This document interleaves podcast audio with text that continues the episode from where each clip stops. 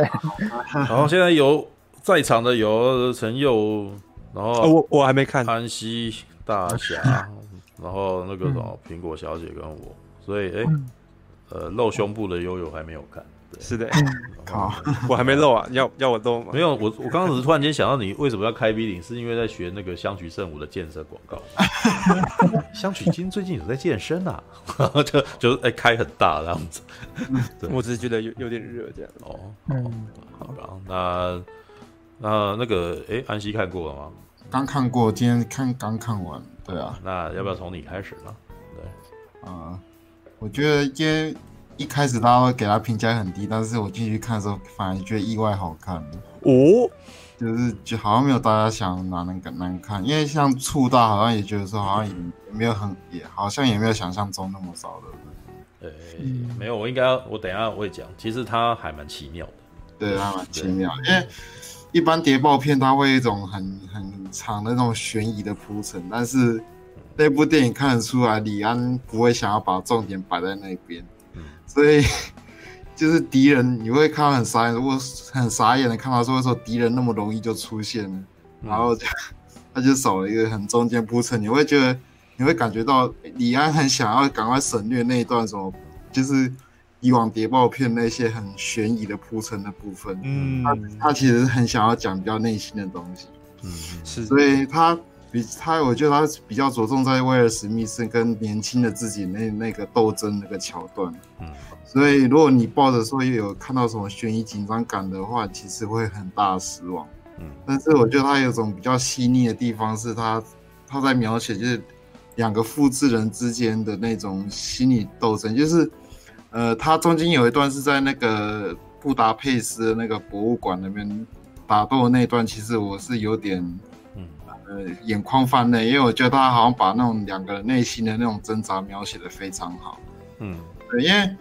我觉得很奇妙，就是因为这部电影里在这部电影里面，其实也还是有不少冲突戏，嗯，但是李安把那个冲突戏的那种情绪的情绪还是压抑的，压抑到非常低，嗯，所以你不会觉得有很明显的那种起伏变化，就是整部电影维持在一种呃温温，就是一种很温和的那种郁闷的状态下那种。嗯、对他，他就不会觉得有哎、欸，好像有突然高起来，又很又是忽然有有跌下去那种起伏感，嗯，是比较没有。对，嗯嗯。那其实我觉得比较呃可惜的是，因为这一次的反派他描写其实还还算是比较仓促，因为我觉得后面后面他反派他他有讲出他为什么要执行这个双子计划，他我觉得他他讲的事情也是还蛮符合美国这个社会他。的一些军，就是关于军人这个职业的一些感慨，就是说我们为什么都要把自己的子弟兵都送到战场上面？嗯嗯。如果我们我我们如果能能跳过这些美国家庭，就是不想要，就是不不让我们的子弟兵去送到战场，那我们直接培养出一些就是对呃对于战争完全没有恐惧、没有呃没有退却，就是的这这种杀人士兵的话，那我们是不是就可以？不用再看到很多我们的同袍，呃，就是舍，就是亲眼目睹我们同袍死去，然后他接受他们一直死亡的事实。嗯，但反而是这个反派的这种感慨在，在在前面的铺陈是没有没有展现出来的。嗯，所以当最后反反派就是说了这些台，很仓促的说出这些台词，然后很仓促的退场。嗯，那我是觉得这点是蛮可惜的。嗯，我大致上感想是这样。哎、欸，这边这边插个嘴，我刚刚忘了提到，嗯、就是李安不是讲说，杰瑞给他的帮助是有一些，例如说类型电影的的语言如何去建构，以及一些呃比较拍片以外的可能是资金的问题，让杰瑞去协调。嗯、那杰瑞看上李安的点是，杰瑞说，因为他觉得李安呢非常擅长处理人物内心的情感。嗯，好，那他觉得。让李安来处理这部片的的人文戏，嗯，好是非常棒的，嗯，对，所以刚刚听起来确实李安是有达到，对，啊，是是在做这件事情啊，就是讲人物内心。可是其实我以前我小时候非常不喜欢李安的片，就是因为李安讲情感讲的非常非常隐晦，基本上都不讲，然后呢也演的很你不会直接感受到，他不是非常张狂的。例如说断背山，嗯。断背山，老实讲，我就算大学看的，还是无法马上接收到，因为里面的人的情感都不是用讲的，对，好，也不是好，也不是直接演出来，而是呢，他呢要让你从那种压抑里面呢去去找到那种压抑背后的可能悲伤，可能愤怒，这样子，嗯嗯，对啊，所以看起来，嗯，确实。如果拿断背山的那种感觉来拍一个动作片的话，就会是这种温温的感觉。对，我我还要提一下，就是威尔史密斯，就是以前我看他的电影，好像有一种印象是他好像每一部片都在演饶舌歌手那种感觉啊。对对对，对。那 李安他这次这次双子杀手比较特别的是，他好像真的有把威尔史密斯比较细腻、比较郁闷的那个那部分引导出来。嗯，所以他比较不会像之前那么嘻哈感那么重这样。嗯，哦，所以你会觉得说他。不是威尔史密斯了吗？还是他还是威尔史密斯？有，有还是有点威尔史密斯的样子，但是情绪上就比比较没有那么明显，或是张就是嗨的那种感觉。嗯、他一直在郁郁的状态，这样。嗯，对，嗯对。OK，好，这个苹果小姐看过吧？嗯、乖拜，好，他睡着。对。喂，喂，刚忘了开麦，你们先讲嘛，你们先讲嘛。嗯嗯，好，那接下来让大侠说。对哦，我想，我想说一个东西，耶，因为刚刚大侠，你为什么叫别人讲，然后等到我叫别人说的时候，说我要就插嘴，你是故意的吧？我是一个不礼貌的小孩，然后呃，就是刚刚那个大侠有说。呃，就是那个金是金凯瑞吧？金凯瑞入戏太深的那个纪录片嘛。嗯。那我很想，我很想提问的问题是，《双子星杀手》里面呢、他另外他他年轻版本，你觉得有诠释？你们觉得有诠释到，就是那一个老的杀手的那个年轻时候的样的？情绪吗？你觉得有吗？嗯、对，嗯，这是我的。指的是你觉得说他，你的意思是说他真的有演出那种年轻人的那种感觉吗？就差差别性有出来。吗？对，他的情绪里面到底那一个那一个年轻版的那一个虚拟的演员，他真的有放进去他所有的、嗯、呃导演要的情绪的东西吗？嗯。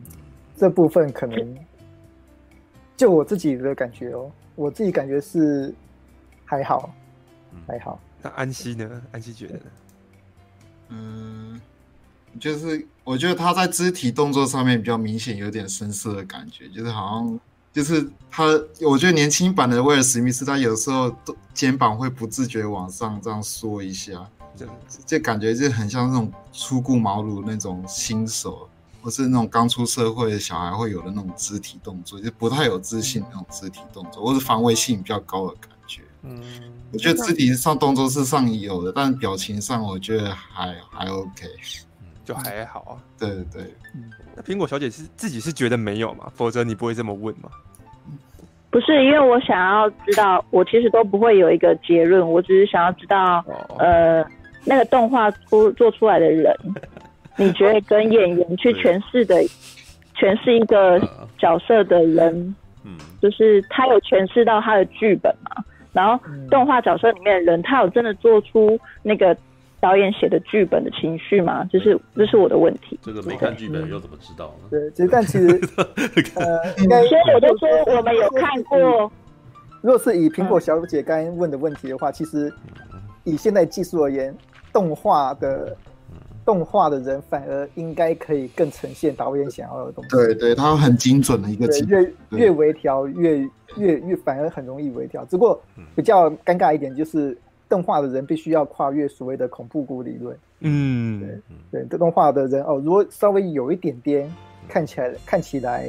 怪怪，不像真实，不像怪怪怪的话，就会让人产生出巨大的距离感跟恐惧感。对，就一瞬间，哎、欸，你就算其他地方做的多好，但是你有一个小地方哦做的不自然，嗯、那观众马上就会反应到说，哦，这东西不是真的，这东西是假的，马上观众就马上就出去，而且会强烈的厌恶这样子。对，所以说我我当时我刚刚会讲回答说，哦，还好，是因为说我觉得这个角色应该其实有做出哦李安他想要呈现的东西，呈现效果，但可惜效果并不是百分之百的。对，我觉得可能只有做到百分之九十九。这个这个技术还是有个门槛在那边。嗯，是的，是是我这是我的看法啦。对，但但就是你们看电影的时候有觉得它是动画吗？其实我那时候根本不知道李安他有没有放这些技术进去，我就是什么都不看，我就只看，我就想说李安的片我就去看了。然后我是听你们后面在讨论的时候才知道，哦，原来因为我后来有去看他做的那个电影幕后的啊，的记录，所以我才呃嗯对哦，所以你在看的当下，你会觉得说那是一个另一个人演员是吗？嗯我会觉得是可能是动画，可是呃，可是我觉得他算是一个演员啊，就是他他的演应该说你看的时候，你完全没有发现他是动画角色，是吗？没有，就是他里面有一个地方出现一模一样的年轻的那个样子的时候，我就觉得他是动画。哦，哦，就是他讲越多的时候就越尴尬，就是那个，对，我觉得可能有点像终 呃魔鬼终结者四的阿诺吧，哦，对啊，那个脸，就是你不会，你觉得哪里怪怪的，可是呢，好吧，他百分之九十八像了，那就过了这样子。嗯。但是我们知道那不是阿诺，对对对，嗯。嗯，因为他越多越多关关键的人物出现的时候，就会越多破绽，然后只能这样。讲。哦，嗯。是是是。嗯，嗯。我记得那时候苹果小姐看完之后讲说你还蛮感动的，所以你是有被这部片感动到。嗯。有啊，因为他在讲那个年轻的、年轻的，就是他怎么样去，就是年长的那个心情，然后跟跟他看到一个年轻，就有点像爸爸跟小孩的那种感受。是是是嗯，好了，没有，因为我家里面有有事，所以就是、哦，特别有感觉我。觉得那个，我觉得那个是一种，呃，因为我也有哥哥嘛，所以我能觉得那个父子如何相处，或者是，或者是他们相似的地方，哦，你会发现，哦，你你的小孩其实真的有遗传到你的什么，是就是。是嗯是是。对，所以我就会想，因为我会马上就投入我自己的事情，嗯。所以我就会有感觉啊，对，嗯。嗯。好，好。好。大侠。好，好，那那那就换到我这边来了。基本上，呃，基本上我觉得要讨论这部片，一定要把它拆成两个部分啦。一嗯哼，个是，这这很很明显啦，一定要先把它拆成硬体的部分跟软体的部分。不不这样拆不行，不这样拆不行，因为这两个部分表现的落差，其实我觉得有点大。哦，是是是，可是我很想问你，如果你一开始不知道它里面有什么的话，会这样猜吗？呃，主要是因为说，呃，因为我们现在现目前威尔史密斯用的这个数位回春的功能，其实已经在好莱坞流行了两三年了。这两三年好莱坞流行的就是所谓的数位回春，对所以变成说，呃，哦我当我看到荧幕上有两个威尔史密斯的时候，我必定会相信说其中一个一定是动画动画角色。这个这个东西避不了，没办法避我免。我没有办法真的百分之百去相信说，哦，这两个人，可是他说的是化妆，他可以变年轻啊。对，那那也是化妆啊。这也是硬体嘛，对不那对？那也是属于硬体的表现。变成说，哦，这变成某种观众不可能逃脱的命题，观众一定会知道说其中一个人一定是假的，不过是是技术的好跟坏的分别而已。啊，当观众知道说，哦，双子杀手是这样的一个故事，就算什么故事都不知道，知道故事那当然就知道说，哦，是动画。就算不知道故事，当我们看到哦画面上有两个威尔史密斯在身上面的时候，那我们必定会相信说某一个一定是假的，这是这个故事永远避不掉的一个误区。嗯除非是找真的双胞胎演员。是的，对，我就想说他他的一个卖点其这个《魔鬼终结者二》就是这个样子啊。琳达和弥顿就是有一个双胞胎的姐妹，所以到最后有一段戏是瓦提一千变成琳达汉密顿的样子。哦，就是真的是同一个人啊，就就真的是他的姐姐啊，就是他当时那部片其实是找了好几个双胞胎来演，所以就是所以就会铺成那种啊，他另外那提一千变成那个人的样子，然后把他杀掉这样子，啊因为就真的找双胞胎啊，这是在技术上面是有这么做的。那另外一方面，我其实可以提一个案例啦，有一部电影叫做《星战启示录》啊，《星战启示录》这部片是《银河飞龙》的电影版嘛，就是 Star Trek 的电影版第十集。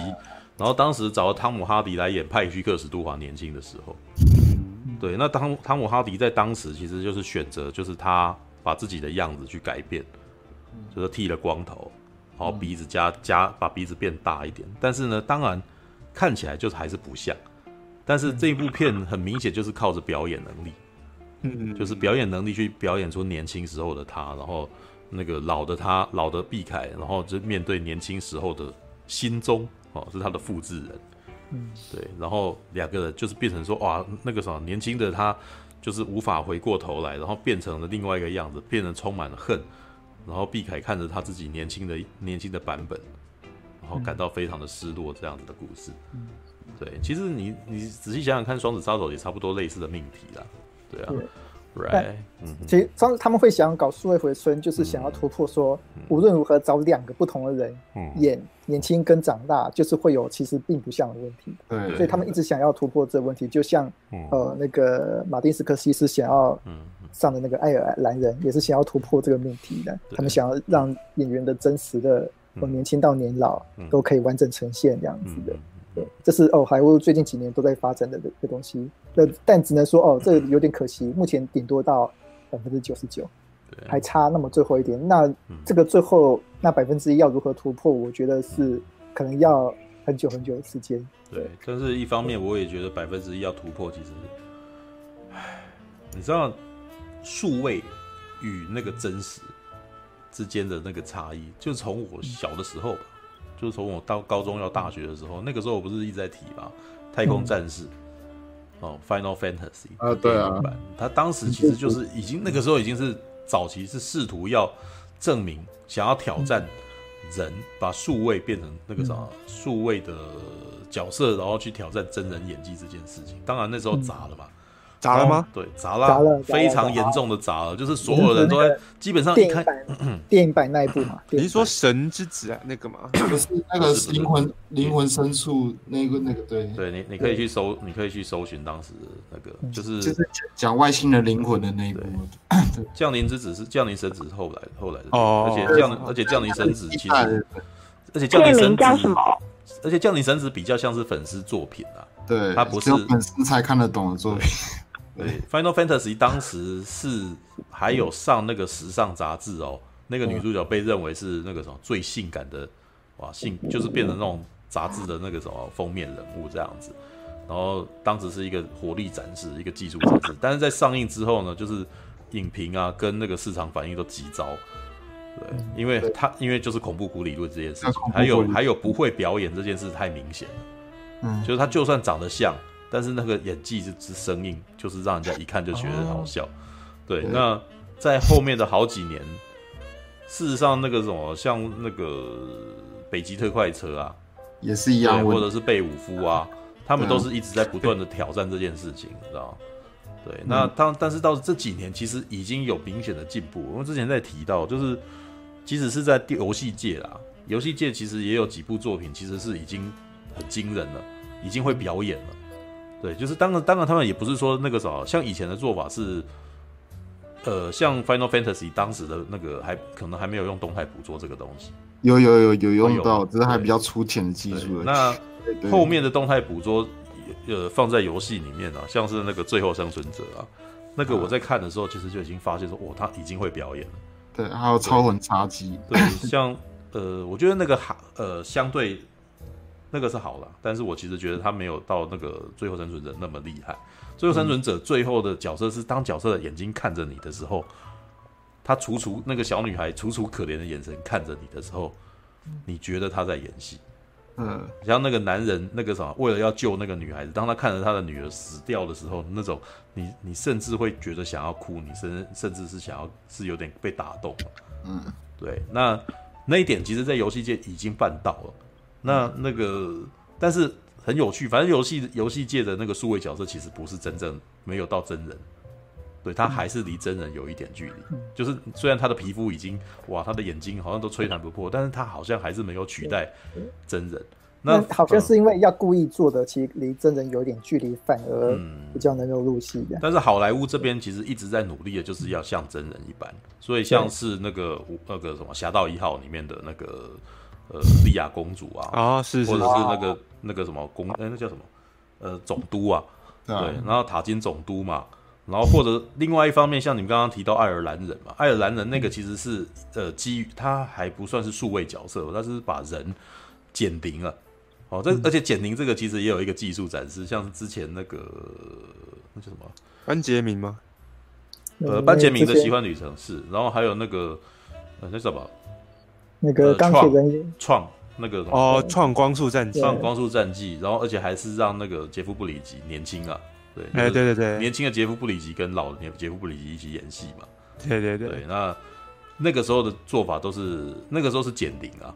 对，但是威尔史密斯在双子杀手里面是比较接近那个塔金总督跟莉亚公主的哦，完是他就完全是假的，对，对，完全是假的。对，那所以它其实是一个技术展示。对，嗯、然后好了，我们刚刚还没有提到那个，就是让大家可以讲一下你对这整部片的感觉，对对，刚讲嘛，就是硬体跟软体分开来讨论嘛。对，刚刚我们都在讲硬体，因为李安的地位，那个，因为事实上我也觉得这部片无论如何一定要硬体跟软体分开来，因为这两个部分其实我觉得并没有有有落差出现，我觉得有落差出现。那反正我们刚刚讲到他数位回春的技术嘛，那我觉得就是说哦，哎，其实已经做到百分之九十九了，对，只可惜最后。还差那么一点百分之一，但我觉得李安他们已经是，我觉得已经以他们的所有的能力已经能做到做他们最好了。只可惜那最后那百分之一，可能并不是一瞬间就可以突破的事情。这跟我们人类对所谓的五官、对所谓的肢体的情感反应的那种所谓的情绪反应的了解，这我们可能需要很长一点、很长的时间才有办法突破那百分之一。无论如何，我们到现在为止，我我我看到那个年轻的威尔史密斯，是一个真的做的很像很像威尔史密斯的一个电脑人物，非常像。其实我我看的是那个三 D 六十格的版本，对，我在现场看的时候，我觉得说，哦，那个威尔史密斯真的已经很像真人了，真的已经很像真人。我觉得哦，只可惜就是就是有那百分之一，就是。我心里面讲不出来到底哪里怪怪的，已经是我眼睛没办法直接判断出来，但我就是觉得说，哎，这东西好像仍然离真实还有那么那个百分之一点的差别，就是就是会有这种心情在里面。对，但我还不至于说哦，因为这样子而出戏啊，因为那个威尔史密斯已经有百分之九十九的表现程度了。嗯。然后第二点是那个一百二十格，那当然我看的是六十格的场。对它画面其实真的，我之前也有看比利顶恩嘛，那它画面其实真的很很顺畅，嗯，对。只不过我们那个像我们有一些基础的摄影知识的人都知道，当你录影的格数越高，对你需要的打光也必须更强，要不然你画面可能会偏暗这样。对，所以说我一直觉得李安在这部片的打光，他一直都打得很亮，他大部分都打得很亮的。我不知道说是李安想要这样拍，还是因为说哦，超高速摄影机的那个限制让他不得不这样打光，所以他整个画面的亮度都很有点平，没有像我们常看的那些电影有所谓的光影层次的那种感觉嘛，会会比较没有层次那种感觉，会比会比较像，很像电视剧的光线。有些有些人批评说呃很像电视剧，我觉得是还没有到那种程度，但是真的。真的就是有点平的那种光影感的感觉，这样子。对，某些程度上，嗯，当年比利林恩就有给我这种感觉，就是它太亮，而且太清晰了。然后因为他们又在球场里面，让我以为我在看那种球赛实况转播，因为球赛他们都会用灯把球场打得非常非常亮嘛。嗯，比利林恩就是这种感觉，就是亮到一个，这不像电影了，这感觉是有剧情的现场直直播的感觉，这种。嗯，对。对，可这就很妙哦。我也开始在思考说，哎，为什么？对，明明是看起来像现场，嗯，但是我反而会觉得，不不真实。我反而会觉得说，哇，那个这东西看起来对，很廉价的感觉。对，这反而是反而是反的，它明明真更逼近了真实，但我们却看起来更廉价的。嗯，这就这又必须讨论到说啊，我们到底是以什么心态来看电影的这种感觉？我现在我自己个人的暂时理论是，我们看电影其实就跟像看画一样嘛。嗯，对。我们接受的并不是哦所谓的哦真真实的东西，我们看的是某个艺术家对艺术家在呃用画来画出来的东西，我们可以接受画上的那个房屋有那个笔触嗯。的感觉这样子的。对，但我们看到我们不会把它拿来跟真实的东西来相比，但是如果但是如果有真实的东西哦突然出现在我们面前，对，就像这个三 D。六十格的东西一样，我们反而会有点出戏，因为这跟我们原来的预期的心理想要看到的东西不一样。我们原来想要看到一张画，嗯，对，但却看到，但却看到这种呃很真实的东西出现在我们这种面前，这样反而反减少美彩的应用性。对，对。但是你说我说，哎、欸，那些东西是是真实吗？可还是有差别啊，跟真实还是有差别。对，对，或许这也是另外一种恐怖谷理论，也不一定这样。对，没有这个，你你讲的这个东西，我可能要查一下话，就是我很早之前其实就什么叫做嗯，什么叫做恐怖谷理论？去你你去 Google，对，你这个懒得 Google 什么的，他有一个真实的外表，但是他的举止又举止又没有那么真实，就是两个人很冲突，就是有点像是你。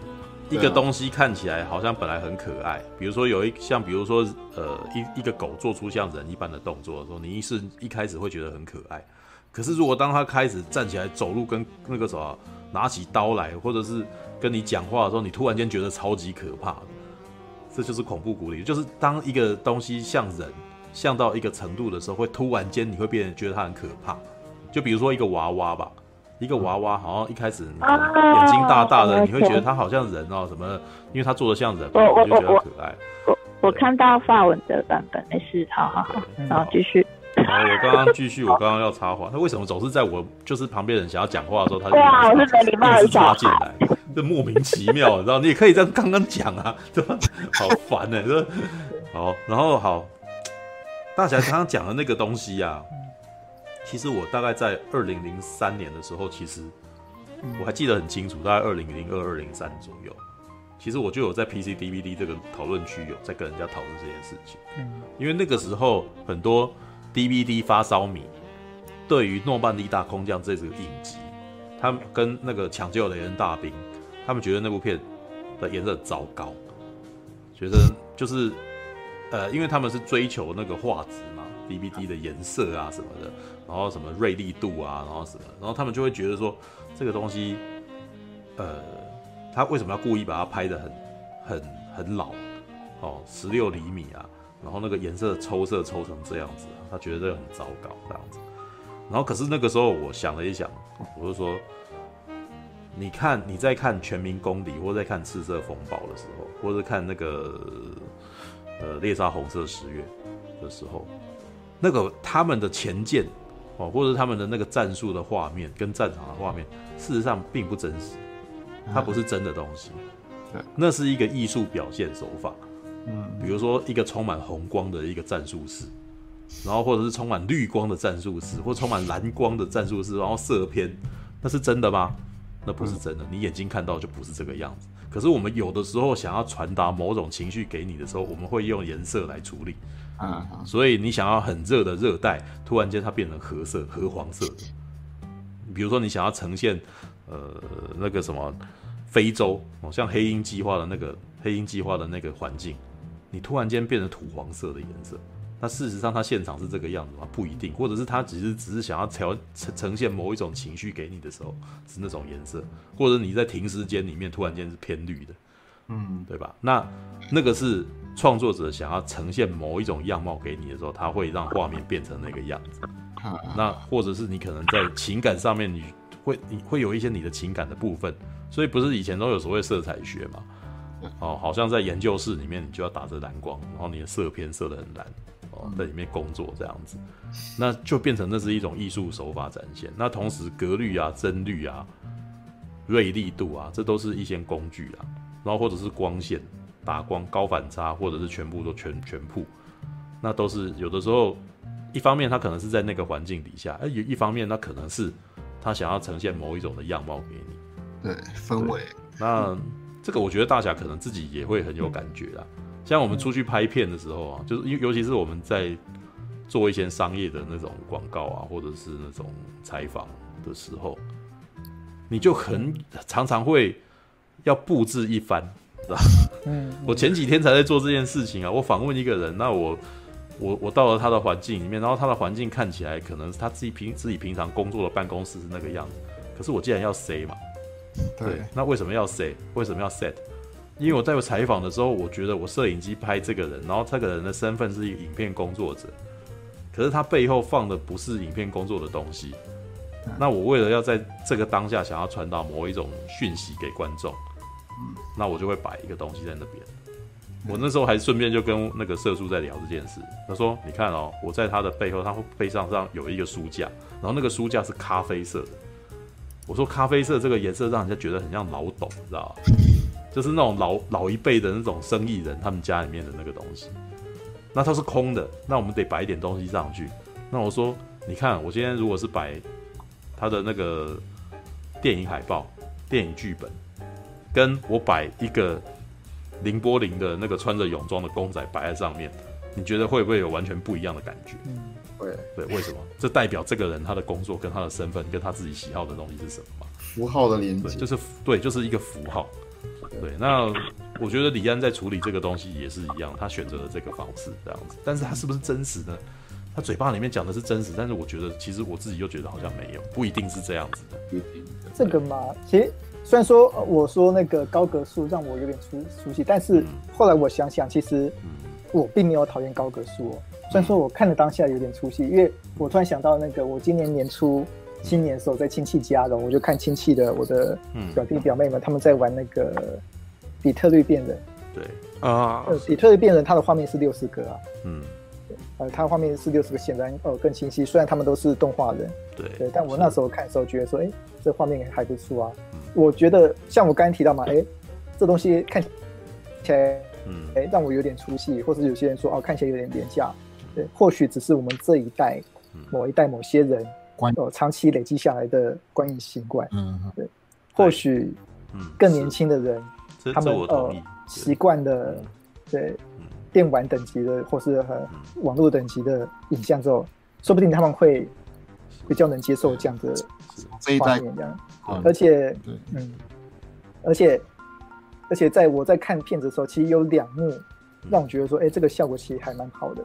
第一幕是他那个威尔史密斯跟年轻人他在那哥伦比亚追逐战那一幕，有一幕是威尔史密斯他突然从地上的水洼哦的反射。看到了，然后那个他那个年轻人他在上面那个要扶起他，就我那个三 D 六十格看的时候，那个水洼的水好深哦。那我一瞬间我真的觉得说，哦，那个真的是一个真的水水洼的水，然后就突然浮现在屏幕上面，那个感觉真的很真实。或许只有三 D 六十格、三 D 一百二十格才有办法做到这样子的程度的东西。嗯，然后还有几幕是他那个最后高潮的时候他。坏人有用那个机枪扫射，嗯、他那个整个红光，嗯，别别别别别别，在我那个三 D 六十格里面看起来也是超真的，嗯，那种水果啊、嗯、水啊、火啊这种哦，嗯、很很物物质性东西，它看起来非常真实，那效果非常好，嗯，对，让我觉得说哦，虽然说哦，我目前我目前可能吃还吃不下，可能还没办法接受这个技术，嗯、但或许这个技术在未来或许有它的可以应用的地方。不一定是电影，有可能。对，不一定是电影的，有可能是在其他东西上，对，对，真的，这这这是真的。我觉得哦，或许李安可能走在技术层面上走得太前面，但这个东西或许哪哪一天，几几十年后、几年后，在其他媒材上，嗯，是是有是有它潜力在里面的这样。不过哈比好像之前就已经有六十个，他是四十八个啊，四十八个，但我嗯。虽然，因为我去看的，我应该不是去看三 D 六十格，我应该是去看二十四格三 D 的样子。嗯，对。然后，他所讲的那几幕，其实我是有，我也有感觉了。但是我、嗯、我可能反正拿比基比利林恩那个时候的观影感受好了，因为我因为比利林看比利林恩的那个时候是未来三 D 嘛，就是真的是一百二十格哦，然后三 D 的这样子，嗯、我那时候觉得我好像在看，呃，在看一个全向投影的感觉，因为未来因为比利林恩比较特别的是，它其实有好几幕是用那种呃远景。那远景嘛，就是全景啊，就是你可以看到人整个人的比例就站在那边，他没有切，他没有切头。对，全景真的看起来超真的。对，全景会有一种，我现在在看电影还是在看剧场啊的那种感觉。我觉得好像是前面这张桌子就在我前面的感觉。是，但是那种，我记得我在两年前我有提到，但是因为光线的关系，跟那个三 D 的时候，我们的眼睛有没有？其实我们没有焦啊，知道我们三 D 事实上是你，你其实是没有焦，所以看你在看三 D 的时候，其实你还蛮容易累的。对，那那种感觉很奇怪，就是有一种在看三 D 电板的感觉，就是你你我不知道你们以前有没有拿看过那个电板，你知道吗？哦，哦，知道，就是那种那种三 D 有没有？就是你你你你在转的时候，然后他那个人突然间会动啊，哎，对对，就是那个人的质感有点像那个东西。可是呢，他们的动态因为是一百二十个，看起来像真的一样。嗯，那你会觉得好像在看全像投影，知道？嗯，应该如果我觉得最接近的东，最接近的感觉就是全像投影，就是那种好像那种那个什么星际大战里面有没有？就是他站在你前面那个，但是你知道他不是真的，但是他实在是太真，你想你可能如果那个人跟你对话，你可能会不由自主的跟他有反应。对，因为真的很妙，因为我看林边李比利林的时候也是有这种冲突感出现哦，我就真的觉得说哦，他投影的地方。就是真的有一个桌子，然后跟几个人对，在那个荧幕的地方，嗯，感觉是真的。可问题是，我脑中顺便瞬间有了冲突感，因为不会有真的人是这么大的，对，不会有这么大的。那个在特写的时候，你会在上面。事实上，你在特写的时候，你的脑子就告诉你那是不是真的啦。对，但是他有时候突然间拉出那个用全景的时候，你会骗到，你会觉得靠，这个这个东西它好像就在我前面一样。对，但是我那时候我记得我在实况里面有在聊这件事啊。我说，那如果是这样子的话，未来三 D 的应用可能比较接近剧场吧。嗯，对。但是话说回来，如果是这样子，为什么不真正看真的去看剧场？对，那你的这个真实的目的是什么？对，那我都觉得它其实反正比较像是主题乐园里面的一种。的那种、那种、那种十分钟剧场的那种感觉，你知道吗？就是超，就是那种、那种一种娱乐性极高的一种东西。但是很有趣的是，李安把它拿来当、当、拿拿来拍长片，然后 这是很特别的一个状态啊。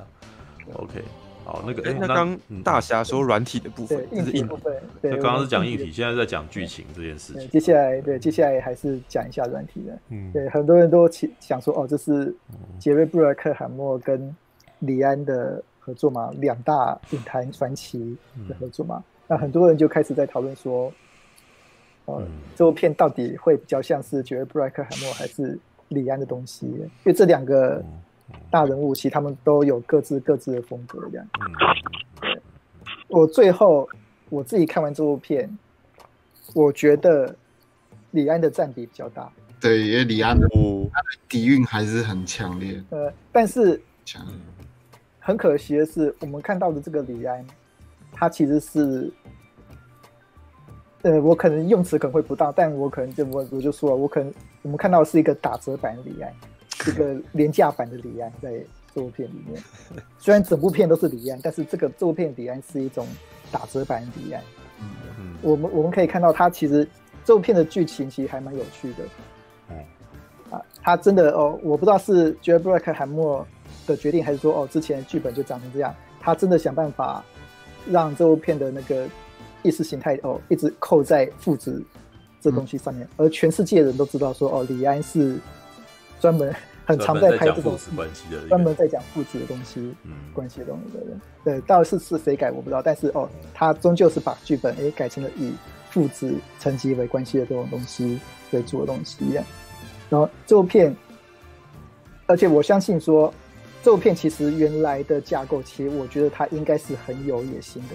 我觉得它应该是很有想要探讨所谓的复制人跟所谓的哦那个年长跟年轻的探讨的东西。只可惜他被写的，他被写的很廉价，被写的很浅。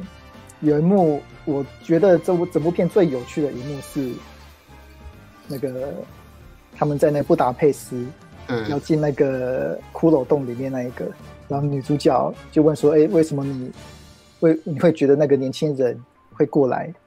然后威尔史密斯就说：“哦，如果我要是年轻一点的时候。”对，你说不定会是我喜欢的对象，所以我觉得他一定会过来。什么鬼？嗯，对，嗯，对。然后接下来哦，女主角就到了年轻的威尔史密斯那边去嘛。然后年轻的威尔史密斯就叫他脱衣服。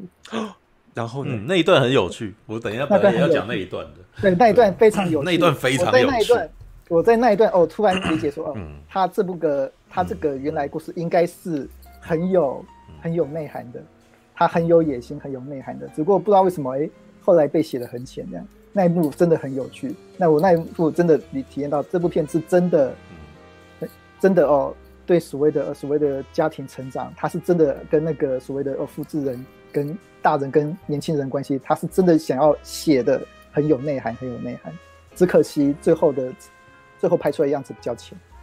他真的很，他其实真的是很有潜力的一个剧本，只可惜被写写浅了。那一段真的很有趣。对，那个我不我不好意思讲太多。对，那那真的是有几句台词真的很有趣。然后威尔史密斯就讲他哦，你一定还是叉叉什么之类的。那一段真的超有趣的。对，那而且那一段也可以读读出说哦，他那个我不知道是最早的编剧还是怎样，至少原来的编剧他是有这方面的野心的。他想要把这个所谓家庭层面跟那个成长层面，他想要扩展到更大。只可惜最后的成果并没有。并没有把这一层拍得很很有味道，这样，它就只是变成了一个比较表面的笑话而已，这样，这一点蛮可惜的，这样。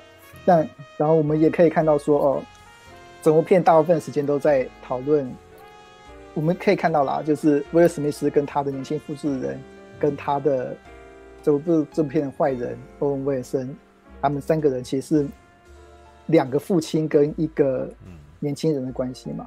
然后这部片的。可以说啊，就是一个年轻的小孩想要证明自己，对，一个年轻小孩想无论如何想要证明自己的故事，这这是我的解读啊。但是他要他要在两个父亲的循循教诲中做抉择，对，然后他最后必须要看到棺材，才哦，他才理解说，对，对，他必须要看到棺材，他才能理解说，哦，如果他。不照着某些方式走，对，他才他有可能遇到不好的状况的。对，这是一个跟年轻人跟家庭有关的成长故事，听起来很有内涵的。对，他我觉得他其实，对，我觉得他他原来的命题真的有到这这程度，而且这命题很适合李安来拍。可是表现上没有，表现但只可惜他表现也不错。对，他表现上，嗯，我觉得很有。很可惜的一点是，他大部分他的这种讨论，都是用哦嘴巴，用嘴巴讲出来的。是是是。对，他除了最后那一个哦，很很关键那一刻哦，有有用影像去带他，他他大部分时间都是用文戏去表达这部分，而偏偏呃，这可能是硬体跟软体交合的问题，因为我们就是他想要用文戏诶，赶快带过这方面的争论。对，但是我我看到的就是一个 哦，场景打得很亮，很很很浅，然后很像那个很滑顺那种画质，我就觉得哇，我感觉我有点真的有点在看在看电视剧八点档，哎，两个人在那边吵架那种感觉的，两个人在那边争人生意义那种感觉，的确的确会有这种脱离的感觉跑出来。嗯，我觉得我这一点是真的，我不敢说到底是好处还是坏处。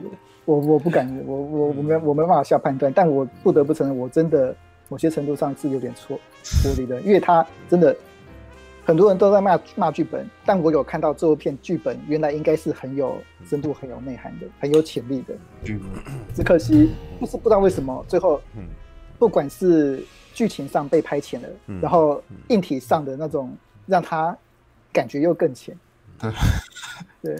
我就真的是很可惜的一点点，所以说我就只能说这部片有好有坏，嗯，我们我目前反而没有办法直接把它判断说哦到底是好还是坏，我只能说有好有坏。所以你是喜欢还是不喜欢？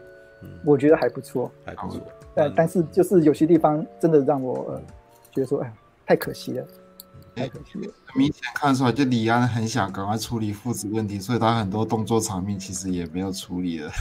嗯，其但其实我觉得我倒没有特别同意啦，我其实并不觉得是这样。嗯嗯，刚刚大侠问，觉问说，到底是原本的剧本还是新新改剧本，让他有这么多人文戏的？听杰瑞布瑞克海默说，李安为这这个故事添加了更多人文色彩跟内心情感啊，感觉应该是李很多是李安去。去加入，去探讨说到底这些角色是怎么怎么想，他们的感觉情感是怎么去的历程是怎样？嗯，对啊，也是也是有可能，因为毕竟一部片的制作层面上，到底实际上是谁做哪些事情，我们现在都没办法知道了，他们也不会讲。那当然，我们就对，我们现在就是用猜的，对，就用过往的经验，然后来猜测这样子。嗯，好，好，诶，还有人有表有意见吗？嗯，对，接下来我要讲我的，我我就觉得我可能会讲很久，对，不过因为前面已经有人提到一些，所以我可能也会那个地可能会跳也会跳过。啊。好，其实啊，这部片的片型很明显是杰瑞克布瑞克海默的片型，嗯，对，因为有很多人在讲，像那个 Joker 在讲啊，对，因为我不知道为什么我的页面老是跳他的那个影评出来。对，他大概是我那个什么，他他在 po 文的那个很多社团都是我，我都有点赞的，所以就是他只要一 po，然后我就一直冒出来，然后而且是重复的一片啊。不过我要讲一下哦，我觉得这部片最像绝不布布莱克海默的地方是它的结尾，它的结尾还蛮对，它的片尾还蛮杰瑞布莱克海默的，他那个片尾的安排让我想起亚瑟王跟那个抢钱袋鼠啊片尾的。没有，我觉得这个剧本很。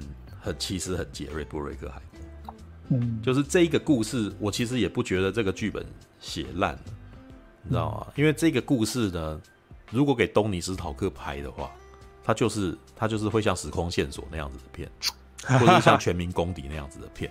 然后，但是这个剧本也不会是过时的剧本。对，Joker 说，Joker 在影评里面老是说他是个过时的剧本，但我其实并不这么认为。其实，对，因为因为全民公敌的故事现在看还是好看啊。他他不会过时的，讲复制人也不会过时啊。嗯，对，复制人这个故事，这个时候《银翼杀手》就在讲那个时候怎么没过时。你现在在讲，我觉得也不是问题啊。对，就像我刚刚在讲那个什么《星战启示录》，那那个时候难道你应该讲说那时候就过时了？可是那个时候我觉得也蛮好看的啊。就是完全就是这是一个类型，这是一个片型，那就看你怎么去诠释这件事情。对对，那可是。这个故事到李安手上 变就变得很有趣，就是变成他是怎么样去描绘这个东西的。嗯，对，我觉得我每次在看的时候，我都觉得很很幽默，你知道吗？就李安感感觉起来是把一部谍报类型的电影拍成了轻喜剧。嗯，真的是这种感觉，你知道吗？我在看的时候就觉得，如果你要讲说他。这次拍不深吗？但是他过之前拍伍兹塔克的时候也差不多那个样子啊。嗯，对，就是他其实也有拍拍轻喜剧的时候。嗯，对，那当然他轻喜剧其实好像都被大家当就是淡淡的放掉了嘛。你说胡士托风波？胡士托啦，对，胡士托风波啊，对，胡士托风波其实也是那种很日常的那种故事，知道吗？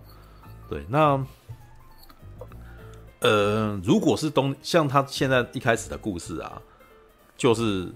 其实我觉得这部片真的没什么雷啊，对，就是你去看那个威尔史密斯，他一开始是一个那种狙击手，他是一个，他是一个杀手，他是一个狙击手，这样，他一开始是，而且一开始就要展现他的实力，对，因为电影的那个好莱坞的，就是一开始就是要先介绍这个角色嘛，所以他一开始就在执行一个巨大强大的任务，他要射，他要用那个什么狙击枪，然后射那个什么高铁上面其中坐在里面的一个人，这样子，那。我觉得李安的呈现方法真的很李安，知道吗？因为如果是东尼斯考克或麦格贝的话，哇，这部片应该会被拍的张力十足、帅气有够帅的这样子，角度很丰富。对，就是他角度，对他角度会丰富，然后会很很很很有张力的那种角度去拍他。嗯，对。但是呢，李安就把它处理的非常温，你知道吗？我觉得他处理的温又又很好笑，知道？因为他他的故事内容是一开始会有列车里面有一个人在监视这些，就是在报跟他讲说人怎样，然后呃你什么时候可以开枪之类的。对，然后威尔史密斯因为他是在射高铁上面的人嘛，所以他其实是对一个空的东西去打。他其实是在列车还没到的时候就开枪，然后他就知道那时候子弹会进去这样子。其实这个这个命题其实有隐隐的在告在在呼应双子杀手后面的事情。嗯，对。但是呢，如果是麦克贝的话，你就会看到爆爆头的画面。嗯，你一定会看到爆头的画面，血腥暴力有没有？然后爽，把把暴力当成爽的事情来来来拍。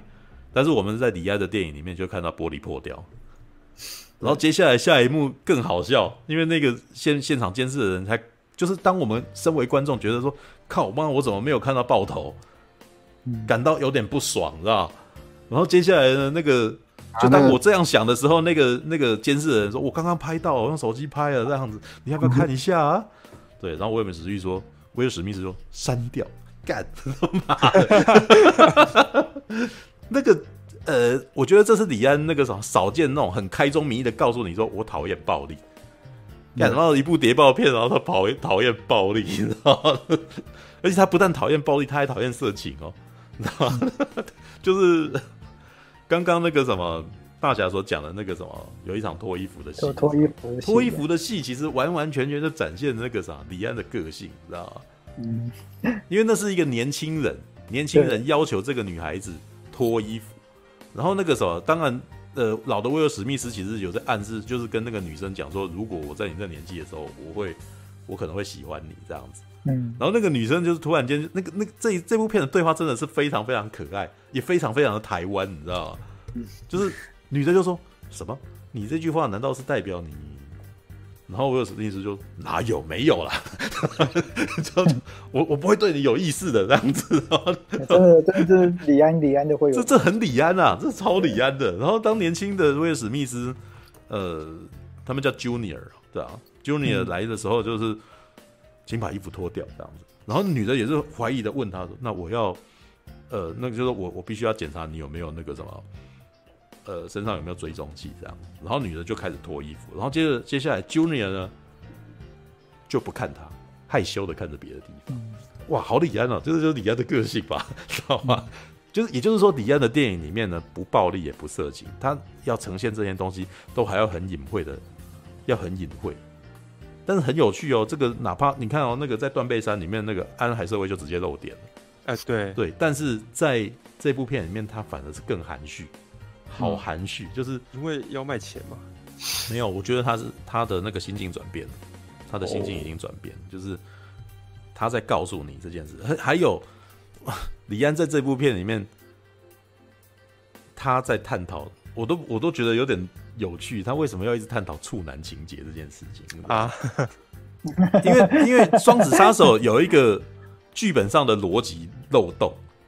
所以这部片很有趣的是，这里面的角色全都在讨论逻辑漏洞这件事，都在吐自己的槽，你知道吗？这是我觉得这部片幽默的地方。对，像当他发现了那个那个杀手长得就是年轻时候的他，他第一句话是问他说：“你有看过我的照片吗？”他在最下面的小子说：“小子，我刚刚可以杀掉你的，你你刚刚有看过我？”然后就又忍不住：“你有看到我的照片吗？” 就就就很日常，你知道吗？然后下面的人就突然间说。有啊，我有看过，你看起来好老哦。这这不是敌人跟敌人的对话，就是里面的那个角色关系很有趣，就是他们好像是对手，但是又对对方没有恨，然后结果就突然间大家突然间坐下来聊天，这里面充充斥着这种很有趣的一种，就很不紧张，你知道？就是基本上很很很杀手日常，然后这个杀手日常又不像那个盖瑞奇的那一种，盖瑞奇的那种是很荒谬，你知道吗？但是这一部其实又让你觉得好像很轻松，对。那呃，其中一个最我觉得最好笑的逻辑漏洞，就是他们在讨论逻辑漏洞，那也是双子杀手的最大的命题。当那个女的里面有一个女主角啊，哦，女主角就是当老的威尔史密斯在说，就是发现就是说那个人长得像跟我几年轻的我几乎是一样，然后女的就开始在那边说。你难道没有某种可能性，他是你的私生子吗？然后威尔史密斯斩钉截铁说：“没有。”但是当你的很疑惑的时候，没有的时候，好像是在讲说他这个人其实那个什么，呃保护措施做得很好，那好所以没有。可是当当电影到后面的时候，就是他跟 Junior 在吵架的时候，突然间在对话里面又露出了一个口风，你知道吗？我现在是为了你好啊，免得你那个时候到了很久以后，你都没有办法跟女生交往，然后当当当一辈子处男。我说干，你刚刚说什么？就是也就是说，他不知不觉的告诉，就是透露出来，这个家伙到五十一岁，他都好像没对象，然后好像可能都没有破过处这样子。然后我到那一瞬间就觉得，干嘛你在讲我吗？然后 靠飞啊！你 我那时候看的时候，就是就觉得很好笑。这部片就是一部轻喜剧，你知道吗？它是一部裹裹着那个什么谍报皮的轻喜剧。但是话说回来啦，它更像是一部武侠片。我直接以剧以片型来讲，威尔史密斯在这一部片他是一个杀手，然后接下来他要退休了。他要退休的时候呢，呃。他去跟那个组织的人讲，结果到最后，可是他又心中就觉得又不对，他开始觉得自己好像被监视了。然后在路上，就是他去跟那个什么，呃，就在中路上结识的伙伴。然后接下来一行人打算要解决这个问题，因为有人在追杀他这样子。那可是呢，我们把这个皮把它换一换，楚留香带着胡铁花跟他的手下，打算去那个什么解救一个他从久很久以前的私生子，然后被帮派分子给。从小养到大，然后那个啥是杀手，所以他要把他儿子拯救出来。他就是武侠片，这部片是楚留香大侠的威尔史密斯大侠的故事。威尔史密斯大侠要解救他的私生子，只是在中间套路了一个原来他是一个处男啊 的一个故事，你知道吗？对，所以这个这部片其实是武侠片，它其实只是我觉得好，我今天可以幻想一下，因为这部片的打包事实上是中资，有一部分的中资啊。对，那中资呢、嗯、找到了杰瑞布瑞克海默跟李安这个打包哦，我的那个什么制片那边的朋友都是跟我说，这其实以打包来讲是非常棒的打包，嗯，很厉害，能够把这么这这几个大头都在一块，其实是很完美的一个打包，你知道吗？对，但是呢，我看这个剧剧情，这个剧本，我觉得，然后再看到电影里面的一些动作场面的处理。我不由得觉得这部片搞搞不好，本来是要找吴宇森来拍的，因为这部片到最后很很吴宇森。对，因为这部片到你你看哦，变脸的最后的故事内容是什么？我杀那个啥仇敌的小孩，我养了仇敌的小孩，然后仇敌的小孩爱我，像父亲父母亲一样，因为我那个啥这那个时候像人中之龙也有点这种概念，你知道吗？帮派哦，情义。那亲情情义大过了亲情，大过养育之恩，就是，但是我现在接续了，我对你有责任，所以我要养育你。对，因为为什么？我同时甚至是你的杀父仇人、杀母仇人，但是我同时又变成你，又继承我变成你的父母。这个是吴宇森的东西，因为你看到变脸最后的东西就是这个样子。尼可拉斯凯奇，呃，他变脸变成尼可拉斯凯奇有没有？然后。呃，结果反正他是混到他的世界里面去了解他的感情生活，结果那个女的就是为了他，那都为什么？我们其实只在乎那一瞬间的情感，你在那一瞬间对我好，所以接下来我一辈子要对你好。那双子杀手最后的命题好像，因为像刚刚大侠不是讲，这是这部片其实是两个父亲跟一个孩子的故事，所以这个孩子必须要在坏爸爸跟好爸爸之间做出取舍，有没有？然后呢，坏爸爸呢？他坏爸爸对那个儿子很好，换呃，我们要兜一兜一点那个硬体的部分回来啊。我其实是觉得这一次的那个什么年轻的威尔史密斯是真的很厉害的，因为他的、嗯、他的情绪其实有跑出来。对，他他被嗯，其实已经做的真的很不错了。嗯、对他其实很很努力的在诠释一个年轻人，他被两个那个价值观夹在中间，他的痛苦，他不知道该怎么办。然后他爱威尔史密斯，因为是威尔斯啊，不是他。他不能够接相信威尔史密斯的是是他的那个什么复制人这件事情，那可是他又爱着那个欧文威尔森，哎、欸，是欧文威尔森，嗯，对，哎、欸，反正就是坏人啊，就是坏人，我看马都一直忘记他的本名，你知道吗？对，克里夫欧文干，不是欧文威尔森干，这样，他爱着克里夫欧文，克里夫欧文演他的那个坏爸爸，然后那个坏坏那个坏爸爸其实是那种很，就是那个什么，李安在过去的电影里面老是喜欢。去探讨的那个父权，那个威压的父权，就是比如说绿巨人里面的那个父亲，嗯。啊，好像又爱着他，然后又在逼他做他不愿意做的事情，然后呢，这个孩子就是又爱他，然后又又很想要挣脱他，可是又觉得好像他对他有情感的一个霸凌，嗯。哦，对他很好，然后可是指挥他去做杀人的事情，然后口口声声说爱他，我是为了你好之类的，然后可是然后接下来又帮他缝伤口。对，就是里面有一些亲亲密的行为嘛，对，然后让你，然后他回来的时候又来寻求他的亲情，然后他真的有给他亲情，然后又对他说教，当他说教的时候，又让你觉得无法反驳，你知道这这部片是我觉得那个克里夫·欧文这个角色真的诠释的很好，因为他在里面的戏真的不多，你知道吗？可是当他每次出来亮相的时候，你又会觉得说你你又被他压倒了，到最后里面有一段那个你知道。传统好莱坞里面总是到最后会有坏人话多的那一段时间嘛，啊，对，那坏人话多那一段时间是他在阐述他价值观的时候，可是你既然无法反驳他，他好厉害哦，哦这个剧本写得好，你知道吗？他讲到最后真的是你你哑口无言，你知道吗？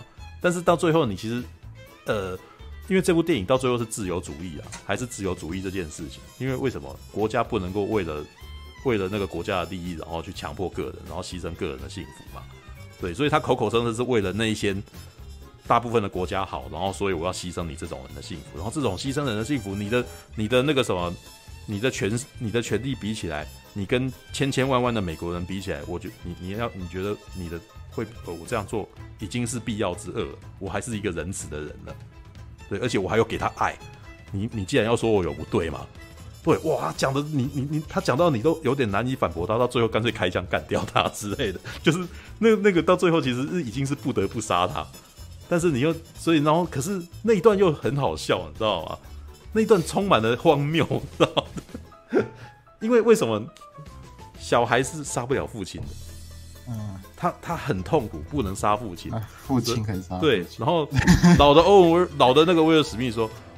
不要啊！这就像 Luke，你知道，在那个什么最后的绝地武士里面的那句话，你知道，杀了我，你内心永我就永远在你身边。扳机扣下去，心里就不安定。对对，就是你扳机扣下去，你内心就不安定。对对，放下枪吧。对，当他放下枪拿下来以后，干，然后他就开枪打死他，怎么靠北啊？然后你这样子有比较好吗？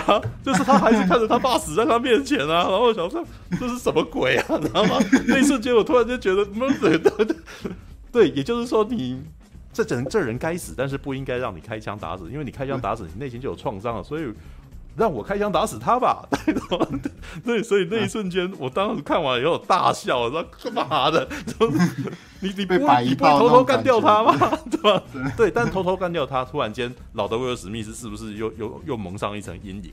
好像他又变成一个坏人，他不让年轻的人知道，所以他开诚布公干掉他这样子。对，所以突然间变成一个很奇怪的状态，你知道？那那反正变成有点像是阿诺斯瓦辛格的电影，你知道吗？嗯、对，就是，但是这也很杰瑞布瑞克海默，因为他充满了一种很粗暴的一种，很很粗暴的一种美式正义在里头。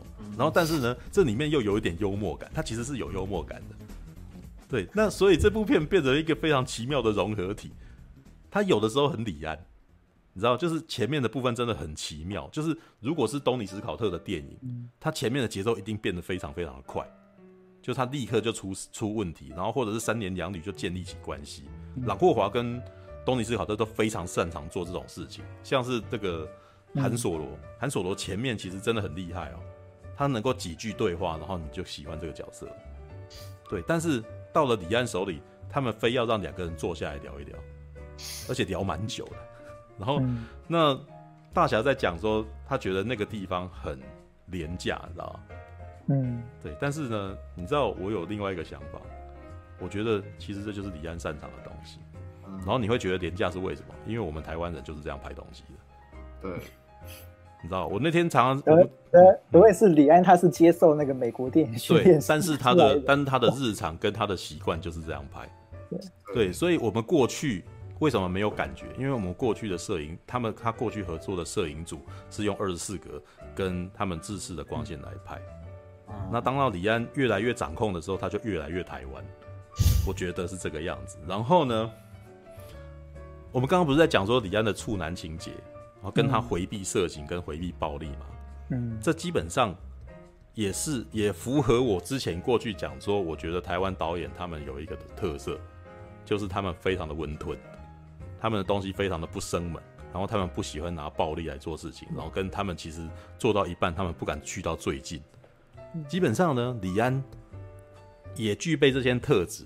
但是李安，李安，对，李安温吞是全世界都知道的。对，那他就是李安呢，就是台湾我们台湾导演这种特质能够搞到最大的级数，就是这个样子。嗯，他即使去了好莱坞，台湾导演还是台湾导演。知道台湾从小养成的这种温吞、理那个什么有理哈，然后不暴力，然后不愿意伤人的这个个性，也展现在他的那个影像语言里面，你知道吗？对对，那就算你看，就是他们拍色情，就是把它拍的很、哦、天大的，就是对他来说好天大、好沉重的一件事情，知道吗？那他他要拍轻喜剧，他就回避色情、回避暴力，你知道吗？就是就是，我觉得这就是李安，你看李安就是台湾的代表，知道吗？嗯、那我们为什么你会觉得廉价？因为我们日常生活就看到这个啊。我们平常看就是在中景里面，然后一个家庭剧的那个、那个、那个光线，你知道吗？那我们我们为什么会觉得那个时候它不电影？因为我们平常看到好莱坞就那个样子嘛，高反差嘛，那个强大的光线，所以我们向往我们自己也可以这样子嘛。对，但是呢，李安去了美国，他就是照着他自己的那个生活习惯，跟他自己觉得应该要用的东西，然后一段坚持自己就是这个样子？然后。那可能对你知道，但是对美国人来讲，可能对法国人来讲，可能对欧洲人来讲，哇，这个好特别啊，知道对这个，对，这是我觉得这有可能是这个样子。对，然后，但是我其实也觉得啦，它呈现出另外一种东西给我，所以我并没有很讨厌这部片，我反而觉得是很幽默的，你知道吗？这部片是轻喜剧，然后我看的时候又反而觉得说，他把武侠片的那个框架套到谍报电影里面。但是呢，就会出现这一种情况，就是这部片的呃节奏其实很缓和，对，很缓和。对，那我觉得它更有武侠片的味道，有一部分可能还不一定是李安自己想弄的，那可能反而有时候可能是制片想要，或者是出资方想要的东西。所以在最后有没有？最后出现了几幕那个杀手戏，那个杀手戏其实很很很不欧美的谍报，嗯，它看起来。基本上就是玉娇龙在道剑的那个样子，你知道？如果你没有看《卧虎藏龙》里面玉玉娇龙穿着一身黑衣，然后闯到那个闯到那个什么铁贝勒的那个宅里面去拿剑，有没有？哇，那个非常身手矫捷，然后轻功有没有？诶、欸，我们你们你们现在在《双子杀手》的最后会看到，对，只是他是用数位人去去处理这个东西，哇，翻筋斗啊，动作节奏都超快的、啊，这样子，对，然后。但是你看到他的那个动作暴力啊，你知道，像刚刚他在呈现强调真实这件事情。不过我觉得我我是看二十四格的三 D 啦，所以可能会有一点点落差，呃，有一点落差，对。但是我其实觉得他那个什么，我也不知道是是技术的，是在是因为技术所以妥协，还是还是李安自己也顺便把他非暴力的那一面拿出来。就是这部片里面的打斗还是一样承袭《卧虎藏龙》式的舞舞蹈式的一种打斗哦，舞蹈式舞蹈式的打斗，所以像那个外界津津乐道，它里面最厉害的东西可能是摩托车，摩托车的武打，你知道吗？对对对，但摩托车的武打基本上跟跟呃，它里面也不是很暴力，它它它其实对很像那个、欸。很像浩克跟那个，很像浩克跟直升机追逐的那个感觉。哦，有一点，对，他一对一这样子，嗯，他是一对一这样打的，他跟平常那种好莱坞那种一大群人哦一起这边晃来晃去很混乱的感觉不一样的。对，我我小时候啊看浩克的预告片啊那一段，嗯嗯，直升机追逐戏最让我嗯觉得厉害的是，他呈现的其实是一种速度感，就是呢，嗯，浩克一直跑，直升机一直追，他们就一直绕。然后那种、嗯、那种动作场面啊，是别的好莱坞的很少看到的东西。对啊，就是行云流水的那种，一直跑一直跑。而且李安也不像麦克贝他们那些人喜欢，喜欢把那个镜头摇来摇去。对，李安的镜头一直都很稳的。对。但是我昨天在跟几位制片们在聊天的时候。其实这件事情，因为我先看了，然后我就跟他讲，有点让我观影报告跟他们讲怎样之类的。嗯、这部我就跟他们提到说，这部片的节奏是很慢的，嗯，对。但是因为节奏慢啊，所以杰瑞布瑞克海默就把罗恩巴夫给找来了，你知道吗？所以在里面就一直用那种神鬼认证式的那个音乐，紧张的音乐，嗯，在衬托他们的日常。所以他们里面人就散步走路的时候，他音乐背景音乐就噔噔噔噔噔噔噔靠北，这就是这个样子的。对，但那音乐还蛮好听的，我喜欢那个音乐，我喜欢那种冷调的那种节奏音乐。对，但是呢，因为你知道东尼斯考特也拍过这种东西，叫做《间谍游戏》啊，是对，也是对，只是东尼斯考，这就是我之前你们东尼斯他《间谍游戏》是连镜头运动都很紧张，对，他们是镜头运动紧张，然后他那个人在做日常的事情。可是呢，呃，到了李安手里呢，李安的运镜就摇镜就是变成了非常的和缓，对，那就变成游山玩水，你知道，就还有钓鱼啊，然后游泳啊这样子，然后还有坐飞机啊。但是呢，这部片其实非常的幽默，因为他们的日常对话都让我觉得很可爱，你知道，就是比如说他去找那个他的那个什么，那叫什么詹姆斯王嘛，还是什么？对，就是呃，他的一个那种伙伴，哦、伴就是对，就是专门开飞机，开开飞机的，开飞机的。然后他可能会，就是那个他的伙伴就可能会坐在房间里面休息啊什么，然后他就过去把他叫醒，然后他就说哦，有敌人来了这样。然后那个人被惊醒了，又说你这人真的很烦，知道吗？就是就是这种对话，你知道吗？这很日常，知道？对他们来说，这件事情是家常便饭的事哦。然后反正死了好像也是有点倒霉，但是。并不是一件让令人难过的事情。然后他的朋友死了，就叹一口气，这样子 就说：“唉，死掉了。”这样。而且他们，他们每到一个新的点都要换一套衣服，对对对，就到饭店还要穿那个饭店的那个长袍，这样。对对对，就 就，但是他也有一点庞德电影的味道啊，因为庞德电影就是这样子啊，游山玩水玩女人，然后顺便解决任务嘛，对不对？真的是这样子啊。但是那但是那个威尔史密斯就是。呃，很日常嘛，他做整个做的事情就是很日常，但是呢，他拍的那个方式又让我觉得他好像在吐槽谍报电影。对对，因为他们每个人都在讨论那个一些逻辑谬误，你知道吗？就是比如说讨论说你他怎么他为什么要这样对你，然后他也许他是怎么样了嘛，然后他难道那个他难道不这样吗？就是有一点那种有一点那个日常生活人跳到谍报世界里面，然后在那边为什么要这样？对 的这种感觉，这种片就会找一些观光景点，在那个那边做动作场面嘛，然后他们就有一句说：“哦，你一定是有买通这些景点的警卫，对不对？”对，对他他常常会自己吐自己啊，对，所以这部片看这部片变成一个非常奇妙的感受，你知道吗？对，可是如果这也是我觉得，其实这部片不难看，但是呢，你如果保持着一个错误的一个预设立场，你应该会蛮干的。对对，但是呢，我自己目前看呢，我觉我觉得啦，很多人可能会跳到这个陷阱里面。为什么？因为他的预告片就是在骗你。对，因为这这其实是我觉得很担心的点。但是我也觉得，在某种程度上来讲，呃，这个宣传其实是会造成负面的效果。对，因为他试图骗观众进场看电影，然后把它当成一部绝地任务来看。但是进去看的人可能会带着怒气跟外面人说，这部片烂透了。我个人也是蛮喜欢这部片。不过问题是，那个如果他真的把这部片真实的样子弄出来，那还会有人会进场吗？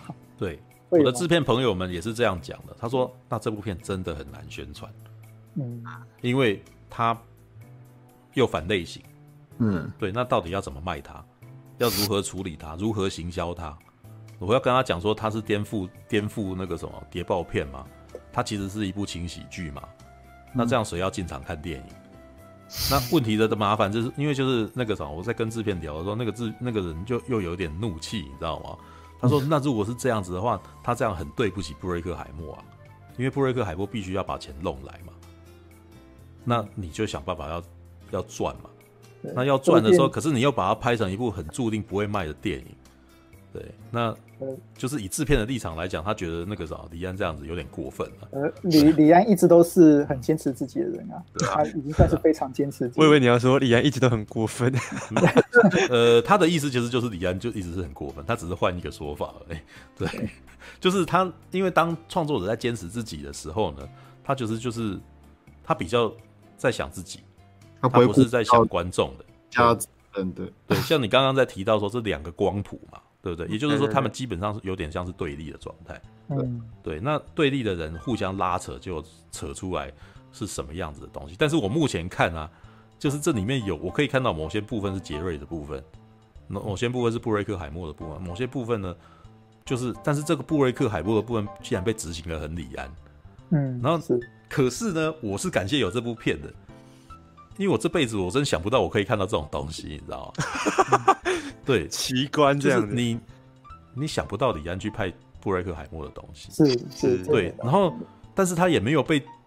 你要说他被处理的四不像吗？我其实不相信，因为这部片其实有我有被娱乐到，对吧？因为他其实他其实被拍的很有趣，也就是说呢，李安拿到了大钱，然后拍出一部他自己的东西来，就有点像是我在看雷利斯考特，你知道吗？他拍他拍那个《异形圣约》跟拍那个《普罗米修斯》，很明显就是在搞他自己想要的东西。嗯，那它里面有一些，当然它里面多多少少有对商业妥协的部分，但是他。基本上他应该是没对不起他自己啊，知道但是他没有对不起自己的时候，当我喜欢这个这个作者的作品的时候，我也觉得我我没有被对不起，你知道，我就是看到我要的东西，对，就是我我其实没有失望，但是我得说老实话，就是一就是呃一面倒那个什么的负评跟呃在外面在海外的市场的失败，其实对我的确造成影响，对，所以像那个什么，我我其实那个大侠去看的时候，我才。勉强打着打着打起精神去看，好，因为我真的觉得我我好难去接受一部大家都一直在骂的电影，对，所以我觉得我得承认这一部片，我当时去看之前，影评就是一片骂声，其实对我来说影响真的很大，嗯，对我真的很提不起劲去看，你知道吗？对，但是我看完以后，我就我就我就这些东西都不重要了，对对，那嗯。我其实是还是觉得大家是可以去看这部片的，但是你们在一开始的预设立场，最好是不要想它是动作片，期待放下，因为它很不动作啦。因为以以我的观点来看，我们我们那天跟制片在聊的时候，又在讲说，所谓的真实是什么？他为什么一定要追求真实？因为那几位制片的立场是说，他们觉得这种东西是不需要追求真实。但我也同意，因为以李安他想他想要呈现他的文戏的那个东西，其实已经不需他他不需要用六十格，他也不需要用一百二十格来拍，他也可以达到这个效果的。我不会因为他六十格、一百二十格，我就觉得那个什么呃威尔史密斯的表现那更让我感动。没有啊，他本来就已经感感动就是感动嘛。嗯，对。那真他为什么要真实？其实我自己有一个感觉啦，就是李安。不是很会拍动作场面跟张力，嗯，所以呢，他觉得用真实的方式会让你感受到张力这件事情，因为他不用艺术手法去表现，他不会，他不会用蒙太奇，他不用，他不不要说他不会啦，我们可以也可以说他不喜欢动作戏并不是他的长处，对，那不要说他喜欢，不要说他不会，好不好？对，我就说他，那他不喜欢，他不喜欢用短卡。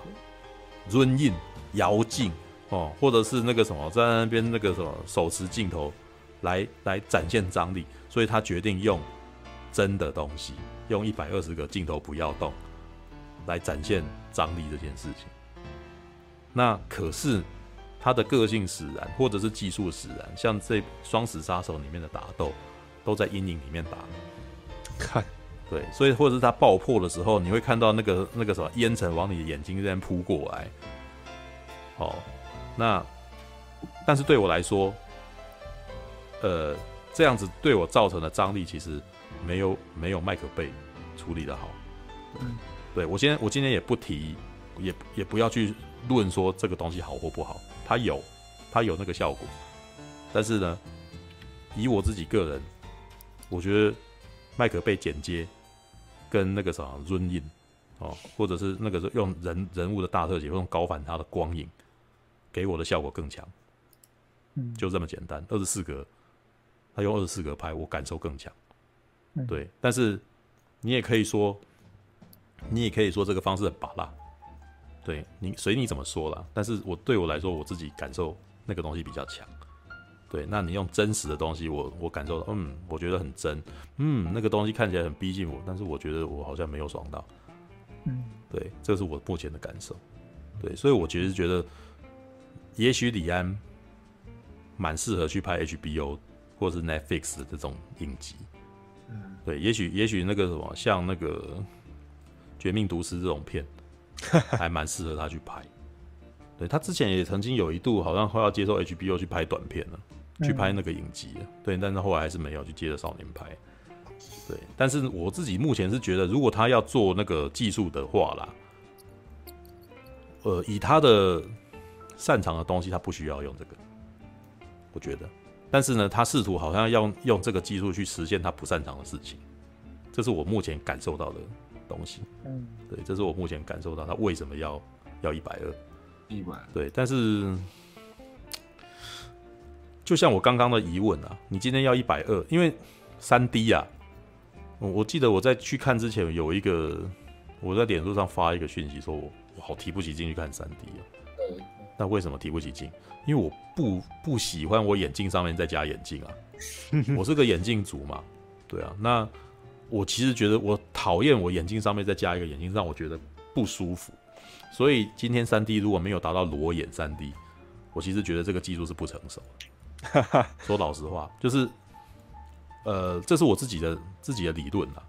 你今天比如说像触碰这个东西，手机触碰这件事情，其实，在贾博士拿出 iPhone 之前，是不是早就已经有人在做这件事了？嗯，对。但是，是不是只有在贾博士拿出 i 做出 iPhone 的时候，它才真正的实用化，它变成大众化的一个东西？那，呃，大家其实很喜欢批判贾博士，说他没有真正的发明什么。但是我其实觉得。重点不在于他发明了什么，而是在于他有没有成功把一个东西变成大众很习惯要用的东西，这个是他最厉害的成就。对，那问题来了，我在用 iPhone 的时候，我其实感觉到的是，任何新的技术，因为在贾博士拿出那个触碰这个东西以后，是不是那个时候开始，三 C 用品都很喜欢热衷于研发新的技术嘛，很喜欢标新立异，你知道吗？我甚至看过 ASUS 其实有发明出来说可以带着走的那个什么。带着走的电竞电 电竞，然后是个背包，你知道吗？然后我看一个那个背包多这种三公斤，干嘛？我为什么要带这种东西出门？为什么？因为这些技术好像每次都很厉害，尤其像三星，每次手机都哦什么裸眼啊，它可以追追测，它可以侦测你的眼球什么，每一次的技术都好像号称比 iPhone 好，很多技术控都很喜欢讲这个，你知道吗？但是为什么他们没有普及？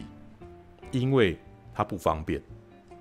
这些技术再怎么聪明，再怎么厉害，好像它都当它都不实用，什么都不实用，因为它没有训练你在两三个动作里面自然而然就使用这个东西。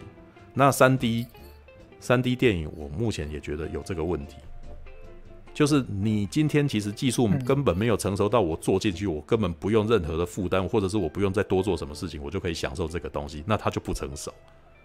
那如果你还不成熟的时候，你还要再加一百二十帧，其实你在技术上其实根本没有真的克服这个东西。所以我其实一直觉得他，哪怕是阿凡达啦，他都你有没有注意到现在其实看三 D 的人变少了？是啊，没错，嗯、对，拍三 D 的也变少了嘛。也就是在之前其实是一个推广与噱头，就是厂商愿意多花钱去赞助你，所以之前说为什么连马丁史科西斯都去拍雨果的冒险？为什么？因为有人愿意投资嘛。那对于创作者来讲，很好啊。有人愿意投资我拍片，那我去拍拍看嘛，对不对？所以普罗米修斯那个时候也是三 D 的嘛。那么注意到《异形圣约》是不是突然间没什么三 D 了？他们还是想讲故事啊。但是这个东西就是没有工具，他还是照样讲故事嘛。对啊。但是可你可以看得出来，三 D 其实已经在退流行。那为什么退流行？因为它根本没普及，跟它根本不实用啊。对，嗯、那。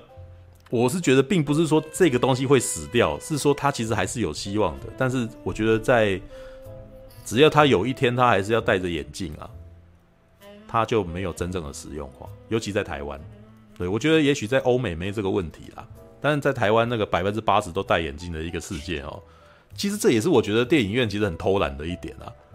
你其你其实你知你明明知道这个世界就是我们现在这个环境是一个大家几乎都戴眼镜的一个世界。那为什么你的眼镜还是这么的不舒服？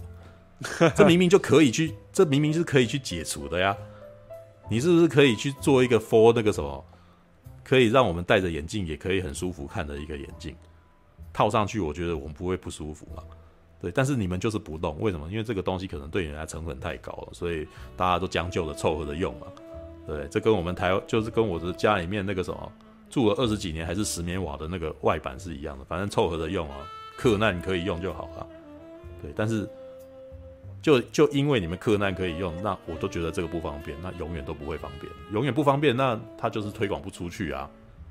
对啊，其实就是你讲了这么多。为什么贾博士他那只 iPhone 可以变成普及的东西？很简单啊，因为 PDA 那个时候也有触碰嘛，但是就将就着用嘛，对不对？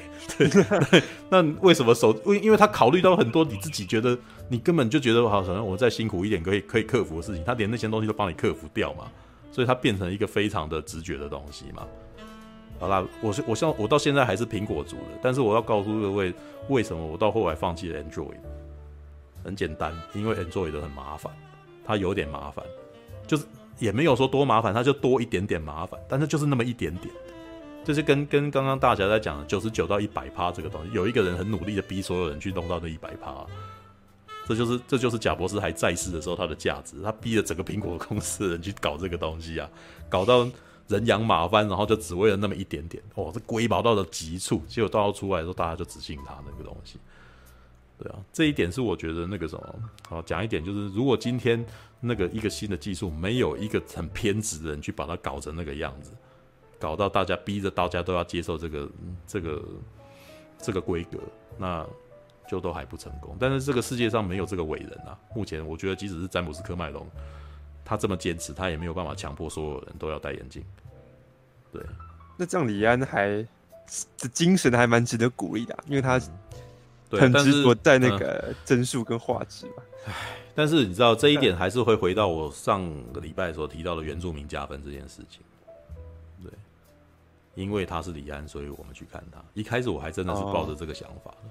你说如果是别人阿猫阿狗弄一百二十帧，你就不会鸟他了？对啊，对啊。今天如果是安东尼富夸拍《双子杀手》一百二十帧六十格，他也来台湾，你会看吗？不会嘛，因为他是李安嘛。对啊，对，我我不会看，因为他是安东尼富夸。你不会看安东尼富夸？其实安东尼富夸之前也是，哎、欸，他应该是那个什么亚瑟王吧？可是亚瑟王不好看，啊，我觉得不好看啊，我不喜欢。我们那前几天不是在聊那个布瑞克海默的下坡吗？我其实是觉得从亚瑟王开始的。什么什么叫做原住民加分？你在讲什么？呃，我们在上个礼拜其实有在聊那个返校。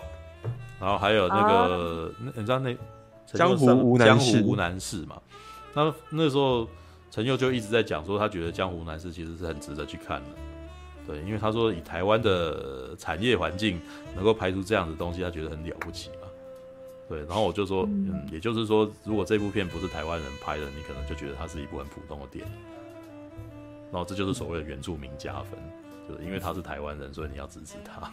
对，啊，对，那我就是刚刚在讲，的确也是这样看电影的啦。对啊，那个我发现我是在法国嘛，嗯嗯嗯，哎，这那个大侠刚刚说，呃，我我发现我身边喜欢江湖无难事的不是电影咖就是业界人，嗯，我没有看到其他人有在看，因为普通人没有去看这部片啊，是啊是啊，对，那其实这也是 一个最大的麻烦，这这这就是问题所在的地方啊，他就很核心呐，对，它非常核心。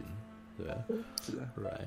好，那我最后再补充一个，就是刚刚讲真实这件事情啊。嗯，我们最近在上文学，嗯，其实老师们一直在讲说，文学要追求的不是真实，因为你看到的文字就已经是作者诠释的世界，嗯，所以他的每一个字、每一句话都不只是描绘场景、描绘这个人而已，他绝对是有目的去描绘这些东西的。嗯嗯，那你如果把它放到电影来看，电影它不管。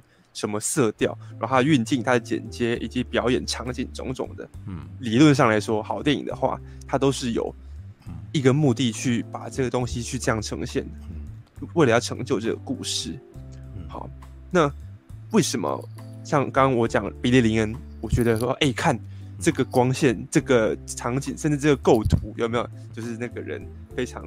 呃，在就在那边，然后以观众的人，好，然后比例没有没有切嘛，然后呢，甚至呢也没有近景、远景的这个焦点的部分，什么东西都很清楚，嗯，好，然后光线很明亮，色彩很饱和，嗯，很真实的时候，我突然觉得我在看的是一个没有故事性的实境秀，啊，或是大侠说的，突然觉得在看一个八点档，嗯，啊，因为就是因为它那么真实，嗯，所以你突然觉得。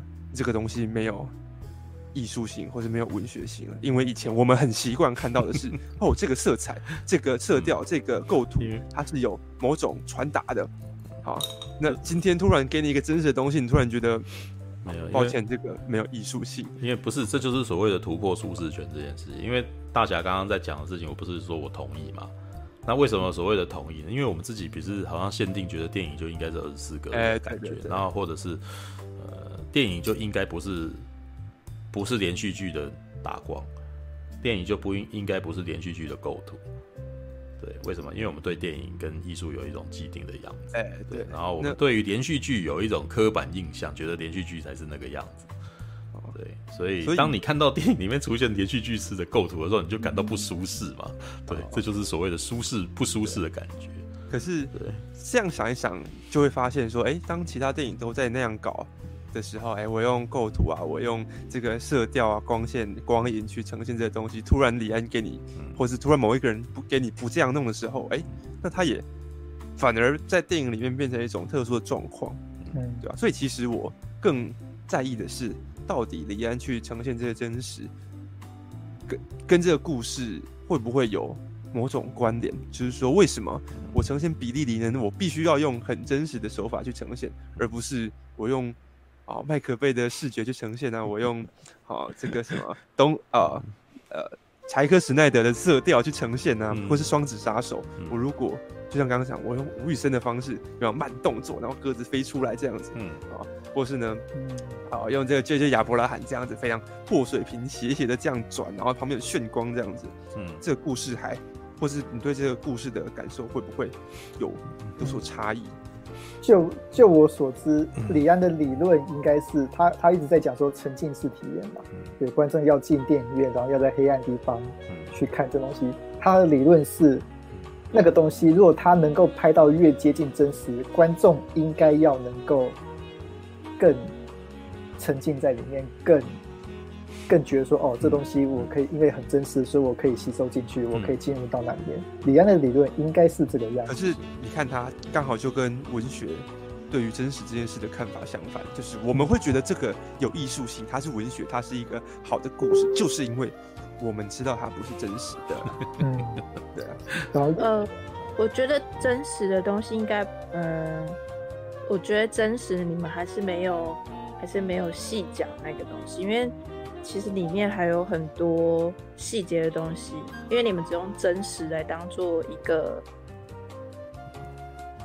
就是没有讨论真实的什么叫做真实，对，嗯，没有啊，就像你看哦。一百二十个是视觉的的极致。那个沉浸，等一下，我还想，我怕我会忘记，所以我要赶快讲。嗯、因为沉浸式的那种，像 VR 就是啊。嗯。对啊，我觉得 VR 它，可能它可能带，它也没办法拍长片，因为它在十五分钟眼睛就不行，就是眼睛会累，然后脑袋会想吐之类的。它可能只能当做一种。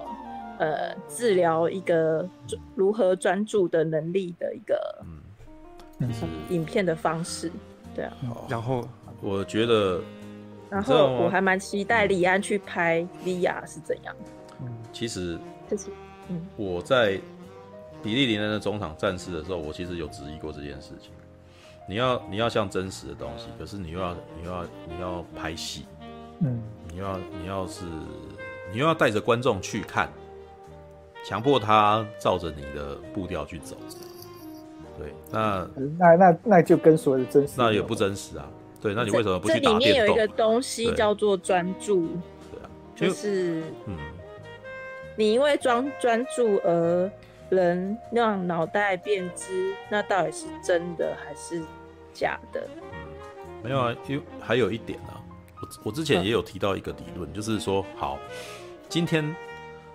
我们会剪接，对，但是剪接事实上是对事件的一种化简化事件的一个方式嘛，嗯，对，就是我是画重点，有点像是一本书，然后我在上面涂那个什么红线，我只要你看这一行，这就是剪接，对吧？然后你剪你像你画的红线画的越越多，也就是说你整理的东西越越细，像麦克贝的东西，就是他就是把所有的重点全部都给你看嘛。对，他剪到每个重点都是三四秒、三四秒给，你看这样子。那像那像蔡明亮的片，就像是没有画重点的一本书，那一页，然后你要自己去去解读，对吧？要自己去阅读影像，然后从里面去看这个东西嘛，对不对？那比如说像小丑，他是不是一个镜头，然后一个人坐在那个里面这样子？人家他把内容，他把那个画面内容的东西简化，但是他的那个构图还是把一些重点给呈现出来，让你去看那个东西。也就是说，他还是有放重点在里头的。但是呢，我要讲，但是游戏就是观众必须呃，观众变成了操纵玩家，然后去体验这件事件。也就是说，玩游戏其实比看电影还要更辛苦。玩游戏甚至比看蔡明亮的电影还要辛苦，因为你不再是解，你不是坐在那边解读了，你还是要操纵这个角色去探索各个东西。也就是说，游戏比蔡明亮的电影还要还要厉害。所以我们那次我写讲一讲，在那边探，就在那边整整理的时候，就是说，那你文青也没什么了不起的啊，那个玩游戏的人比你还累，还要辛苦，他还要探索更多东西呢。对你，你只是解读一个画面而已，人家是解读整个环境啊，对啊，那这是真实吗？你知道吗？我觉得所谓的真实，其实有超多的面向，你知道吗？那四 DX 是不是真实嘛？你感谢一个东，你感你感受一个东西，你怎么没有闻？那你没有闻到味道，你没有，比如说你看到一个床戏，那个精液没有射在你脸上，那就不真实啊。你知道？你知道我之前在什么问的啊？为什么会是女生？为什么会是女生的观点啊？不是，因为我跟你讲，我那时候看那个旧井伊人，你知道他画蜡笔小新的漫画家曾经画过一个四格漫画让我大笑，因为他就是有一个人，他遇到了天使，然后天使说：“我现在可以实现你一个愿望哦。”然后他就说：“我希望电视里面的东西可以飞出来那样子。”然后他就。就是那个什么，正好在看打棒球，那个棒球从电视里面飞出来，这样子，说哇，好棒哦，真实这样子。然后他突然间，那然后他就拿着 A 片，你知道，然后再拿一盒那个面纸过来，结果里面的精液飞到他脸上来。但是我跟，但是我我现在在开这个玩笑，但是你你有没有想过，所谓的真实是什么？真实也不一定是、啊、那个还是男生的观点，不是女生。没有没有没有，我现在女生好，你女生不喜欢被喷、喔，你现在已经歪了。你现在歪的是在讲说那个被喷这件事，但我的指指的是感官这件事情。你吃东西有没有真的吃到嘛？然后闻味道是不是闻到嘛？对，精益只是一个精细精益只是一个比较戏剧化的一个表达方式啊。对啊。但但其实关键就是呃，同一个事情，每个人他所接收到的东西不一样。所以李安，我记得我有看李安的专访，李安的。他其他自己也承认承认说，他自己是在做一个实验，他要做先做这一次实验，让观众有反应，我们人类全世界人类才有办法知道说接下来下一步要怎么走。对，但是我是觉得，呃，就像李安在刚刚在研讨会里面讲的，但是我其实觉得李安那个是话术，他是不知不觉的说出来的话术。对，然后咱们制片朋友也曾经说过，李安呢就跟马英九一样，是儒家体制训练出来，能够达到最棒的一个状态，就是精英啊。你知道他们讲话就是都是那个样子，他也不为难你，他也没有要强迫你，但是他就是让你对他有好感，让你觉得你好像多多少少去支持他一下吧。嗯、真的啊！你自己看他刚刚的对话是什么？你们看什么都可以，但是我个人比较喜欢什么？有没有？这就是他的对话，他也不得罪你，他也不去刁难你，他也没有要强迫你，但是他就是让你觉得他的东西其实比较好。这也跟《双子杀手》里面老威尔史密斯跟小威尔史密斯讲话的态度是一样的。对，你就是会认同他，他就是想办法，他就是不知不觉的让他认同你。那他是用有礼貌的谈吐。来让让你认同他的他的想法，对，那其实我觉得他们里两个里面的角色就很不像，嗯、很不像美国人。对啊，就是、嗯、他就是他完全就觉就觉得说，啊、嗯，这根本不是我认识的美国人。对，就是他不是美国，他不像美国人那么粗暴啊，他不是一般美国人会演出来的那种粗暴，他其实是非常非常书生式的一种讲话方式，所以我才会一直讲说这部片根本就。武侠片啊，武侠片，他就是武侠片啊。对，其实基本上那个人就是李慕白，你知道吧？威老威尔史密斯就是李慕白，小威尔史密斯就是玉娇龙。你你仔细去对比，你就会发现小威尔史密斯在里面的那种娇嗔啊，然后那个什么有没有那个什么不服气的那个表情啊？是不是章子怡年轻的时候所演的那个表情？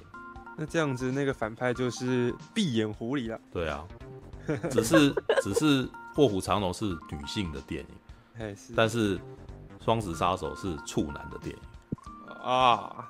对，你可以这样子去解读它。我倒是没有感觉到处男情节啦，没有讲到，因为你因为你不是处男啊，因为我是处男，所以我特别有情感啊。对啊，这部片给处男看就特别有感觉。只有你，只有你才有这种想法。对，所以我看得出来啊，你们都看不出来。可是你们没有办法，你没办法反驳我，因为你们都不是啊，对不对？那就等着看那个什么影片里面，就是目前观众里面有多少处男看不然我觉得可能没有人要承认这件事。安息都没讲话。而且而且还是必须是老处男哦。没有，我有我有注意到，我有注意到处男这件事。安息也是啊。对，我前面就有讲说，我有注意到处男这件事情。对，我的他，我觉得，而且我也觉得他这个设计有把这个东西多多深度一点嘛，我有注意到这件事情。对，只不过我看你有注意到，对，可我看点可能没有跟，因为那个那句台词就明显从这位史密斯的台那个嘴巴里面讲出来了。对啊，嗯，很明显啊，很明显。但这部其实也有些地方是不李安的，因为他很直白，很直白，就是在直白这一点让我又觉得好美国。其实，其实我觉得他，呃，其实很有艺术家的那个，呃，拍摄就是艺术家的那个。剧情走法，因为他非常的单纯，是。就是那个那个嗯，他讲的一个情绪就是很单纯的，就是在讲这个情绪，嗯，所以他们不会有，所以我才觉得剧本好像不够，好像可以再拍第二集之类的感觉，就是没有，就是你好像觉得他他好像没有讲完，没有全讲完嘛，对不对？但是其实你要讲没有全讲完，可能很多好莱坞很多喜欢看惯好莱坞的人还还会觉得说那个对方怎么那么拖。啊，嗯、像这部电影在就是当那个事件全部结束之后还，还还多演了好长一段呢。但是我又觉得多演了好长一段，真的有点像是父亲在跟儿子讲话的那种感觉。然后而但是呢，他又自己在跟自己说服，说啊，I'm I'm OK，哦，你不要你不要那么你不要这么唠叨了。对，因为后面那一幕很像是父母两人一直想要操纵那个孩子。嗯，所以跟孩子讲说怎样比较好，怎样比较好。我跟你讲，你不要这样子，不要到时候我是为了你好啊，吃亏在眼前啊，妈的，很烦，你知道吗？对，但是小小威尔史密斯呢，算是非常温柔的。哎，哎，我会，我我会好好的，对你不用担心啦。对，但是那一可是我有点，嗯，嗯，你要说什么？你要说什么啊？快！你打断了我，你就要讲干。我忘记我要说什么。妈的！所以说，我只是想打断你而已，干。妈的！啊，你说。没有啊，因为那一段其实我觉得我的日常是会会碰到的，但是呢，这也是我就像刚刚新闻编辑室啊，Newsroom 那个东西讲，就是日常生活的那个走向是不会像你想象中的那个样子。对，就是日常生活的孩子在这样子。之下是不会这么温和的回答你的，对对对，那对啊，对，是的，他很有礼貌。就是里面的电影里面的人，基本上是一个一个的李安在跟自己对话，你知道吗？对，就是年他自己在想让他自己年轻的他会跟老年的他讲什么，那老年的他又会跟年轻的他讲什么。只是我觉得李安这一次的观点并不是没有变啊，他已经在变了，他变成一个父亲的角色。对，就是他这部片其实充满了父爱，你知道？从难怪有一篇就在写说他跟李纯，你知道吗？哦，对，那而且我觉得很有趣的是，李安在里面非常强调拥抱这件事情。嗯，对，就是他的温暖来自于拥抱。对，就是，嗯，我今我今天才在跟那个纯任小编吃饭的时候在聊这个，就说我我跟他讲说，其实。我的日常生活其实是很少有那个肉体接触，我不习惯跟人有肉体接触。对啊，都害怕我抱了。对，我连握手都不是，我连握手都不愿意了。肉，你你就说那个肢体碰碰，肢体碰那个碰那个肢体接触就好了嘛。肉体接触听起来很色。哦，肢体呃，好，肉体接触都都一样啦。对，没有，但是就是说我甚至连。让人家摸我，其实都会回避的，对。但我也觉得很奇怪，我怎么会这样？对，那你不抱你妈妈的吗？没有哎、欸，怎么可能？我会觉得蛮恶心。怎么可能？你们好神奇哦！大侠会吗？大侠会跟妈妈、嗯，我也不，我也不常接触。对，但是不是不，并不是说台湾所有的家庭都这样。因为我跟纯正小天聊的时候，纯正小天说没有啊，他们其实家里面是习惯从小的时候习惯会会抱的嘛。肉体就是上床的，不是肉体啦，就是就是他们在表现情感的时候会会跑过去，就是那个什么抱住妈妈或者抱住爸爸那一种的嘛。嗯，对啊，但是我们从小并不是这样子生活的，啊，对啊。呃，其实那个伊蒙西蒙波娃就，但也有可能是因为这样，所以我对于养猫才才会对宠物有这么大的依恋啊，因为你可以摸它、抱它这样子啊，然后它不会。他不会排斥，欸、有啊，他会排斥啊。他有时候会明明就会抓你咬你，对，可是你会觉得很可爱吧？对，因为他受控于你之类的。哪有？明明都皮在皮那个肉，哎，那皮开肉绽。没有，那没有，我的没有啊，我的就没有，是你自己不？是我的猫是。对啊，我的猫是。对啊，没有，但是因为这样子，所以我觉得那个什么，呃，这部电影其实是很温暖的。对，你看很有趣，这是一部谍报电影，但是它很温暖，你知道吗？对，很特别啊。对，所以我才会说这部片是奇葩、奇妙片，你知道吗？就是甚至我都觉得我，我我在跟另外一个摄影师聊的时候，我都为了要引导他去看这部片，你知道，因为他很喜欢《台北物语》，我都我都跟他讲说，嗯，这部片我觉得里面有一点《台北物语》式的那种奇妙在里头。对，但不不是不是说他拍的烂。是他的，他可以看到一些我没有预期到的东西，但我其实又获得了娱乐。对，那但是不是不是谍报电影跟动作片的那种爽，不是不是这个。对，但是我还是这个里面，呃，还是有在里面获得娱乐的。对，所以基于这一点，我其实是推荐大家去看，绝对不是因为原住民加分题这个东西，绝对不是因为他是台湾人，你要去挺台湾这件事情，是因为我觉得这部片真的蛮有趣的，只是它就不是动作片。那如果你抱动作片的心态去看的话，你就你可能会有一个非常大的反差。对，All right，好吧。我想问一下，就是看这部片啊，看三 D 会真的有很强大的像三 D 效果吗？这东西飞出来干嘛？有有有，它有那个效果，但是我不是很在乎。就是因为你们这样说，还我是有点想要看三 D。没有，我我想，但是我没我不会因为这个特地去戴一个眼镜看三 D 的。其实因为我我觉得那个东西飞出来，我没有爽到啊。哦，你还好啊。对，飞出来都还没让你爽到，这就是我刚刚在讲的，精翼没飞到我脸上，我没感觉，就就是就对啦。好，这是一个开玩笑，但是我告诉你的意思其实是很明确的，就是这个子弹飞出来又怎样？我没有，因为你没有死，就是我我因为我的那个脑袋里面就是觉得它是假的。哦，对，它飞过来，我也觉得哦，飞过来就那不叫三 D，那叫四 D 了。嗯，对，就是就是我在在所谓讲这个呈现真实的的，应该是说我。我我想要你，如果要让我有这个情绪的感受的话，我可能要更大更重的东西，嗯，比如说、就是、比如说味道，或者是那个什么，或者是或者是冲击之类的。但是以，可是以前我在看，我小的时候在看太空剧场的时候，是真的有被骗到的、喔。嗯，对啊，没错啊，你知道科工馆那种。我在我在看那个科博馆的太空剧场，以前就是这样。对，嗯、以前曾经有一个镜头是太空人接受训练，我印象超深刻的。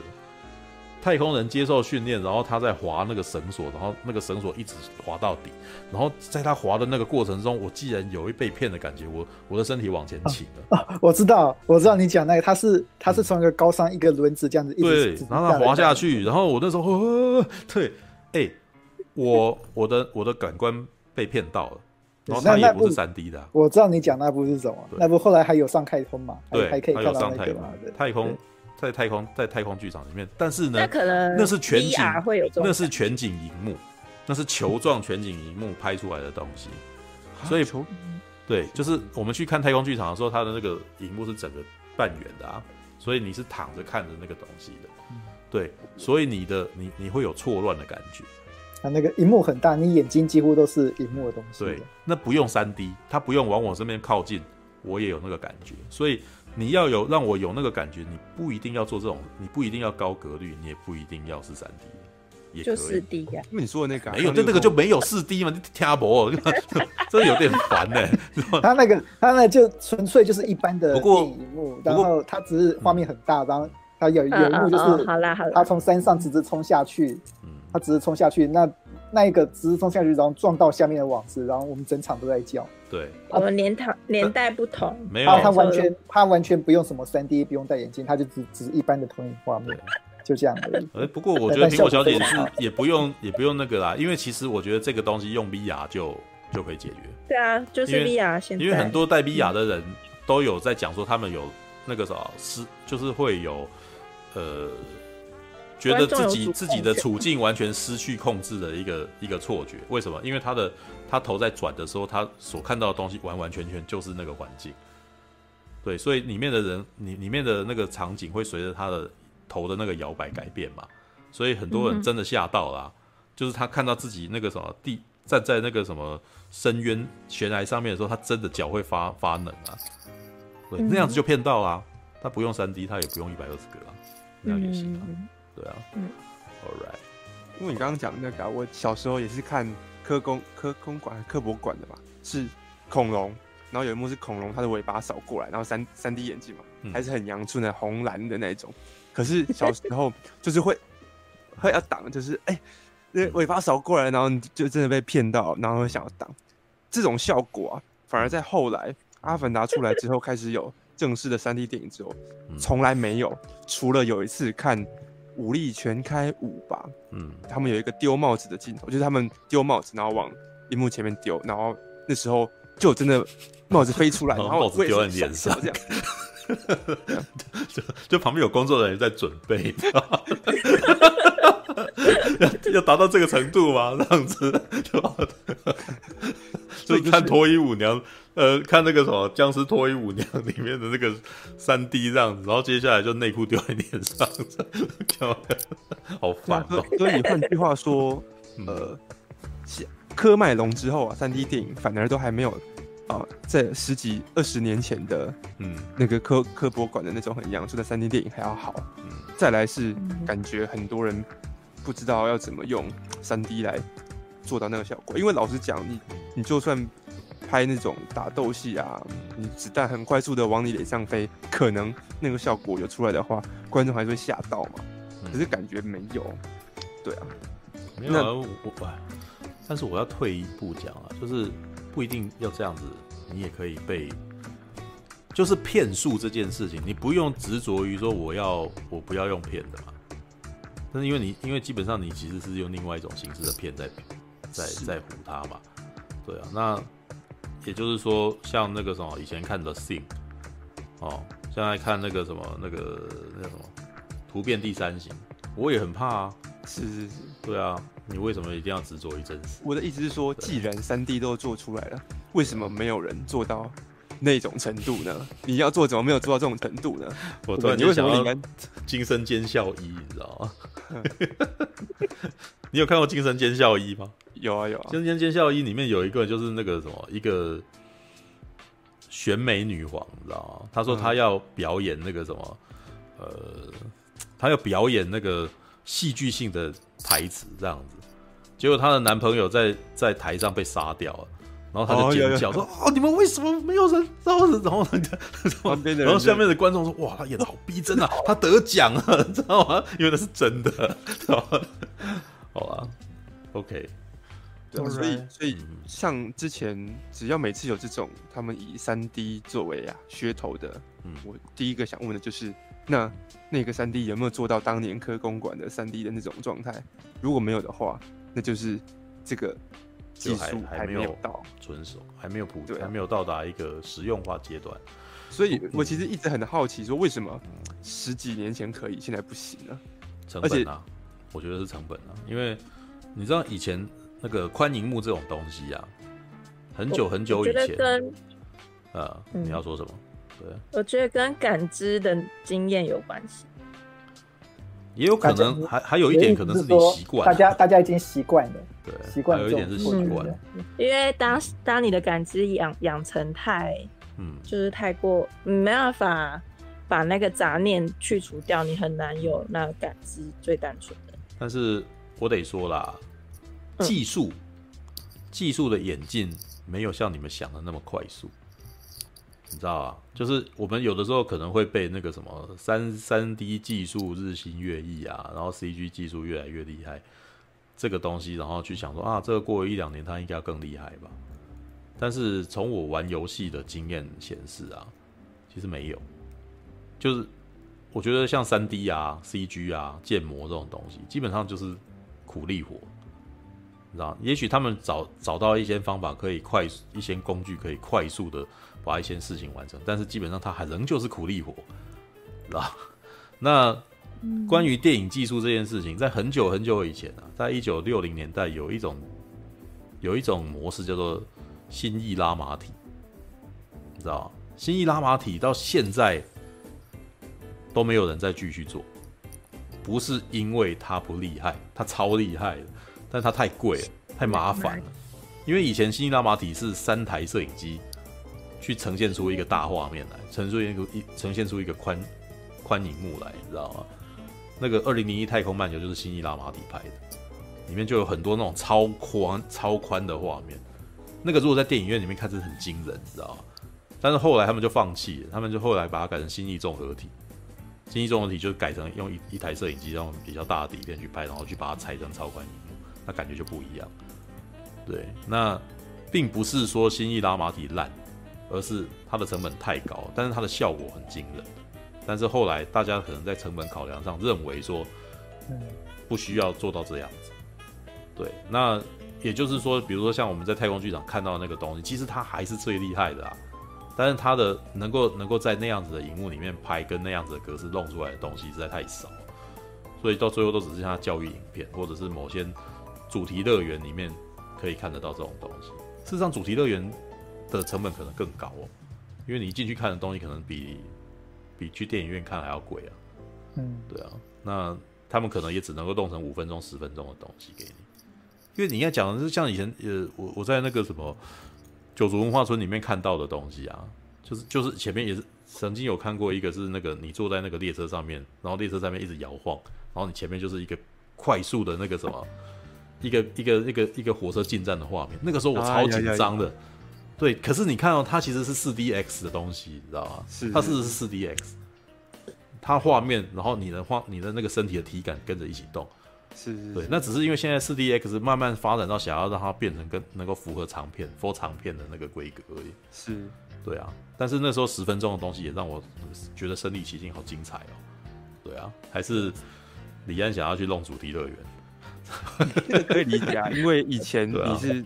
四 D X 那是以前我们是住在一个舱里面嘛，嗯，然后呢，所以它那个舱的摆动会很剧烈嘛，嗯，那现在四 D X 它要放在影院里面就无法那么剧烈，可是三 D 就是我可能很难想象，你可能是找 IML，然后很多人这边弄，然后呢已经是世界上最厉害的一个特效的制作团队了，结果它呢还不比二十几年前，哎十几年前的东西，然后呢，而且你说那个东西的制作费。会比《双子杀手》制作费还高吗？好像，所以到底问题出在哪里？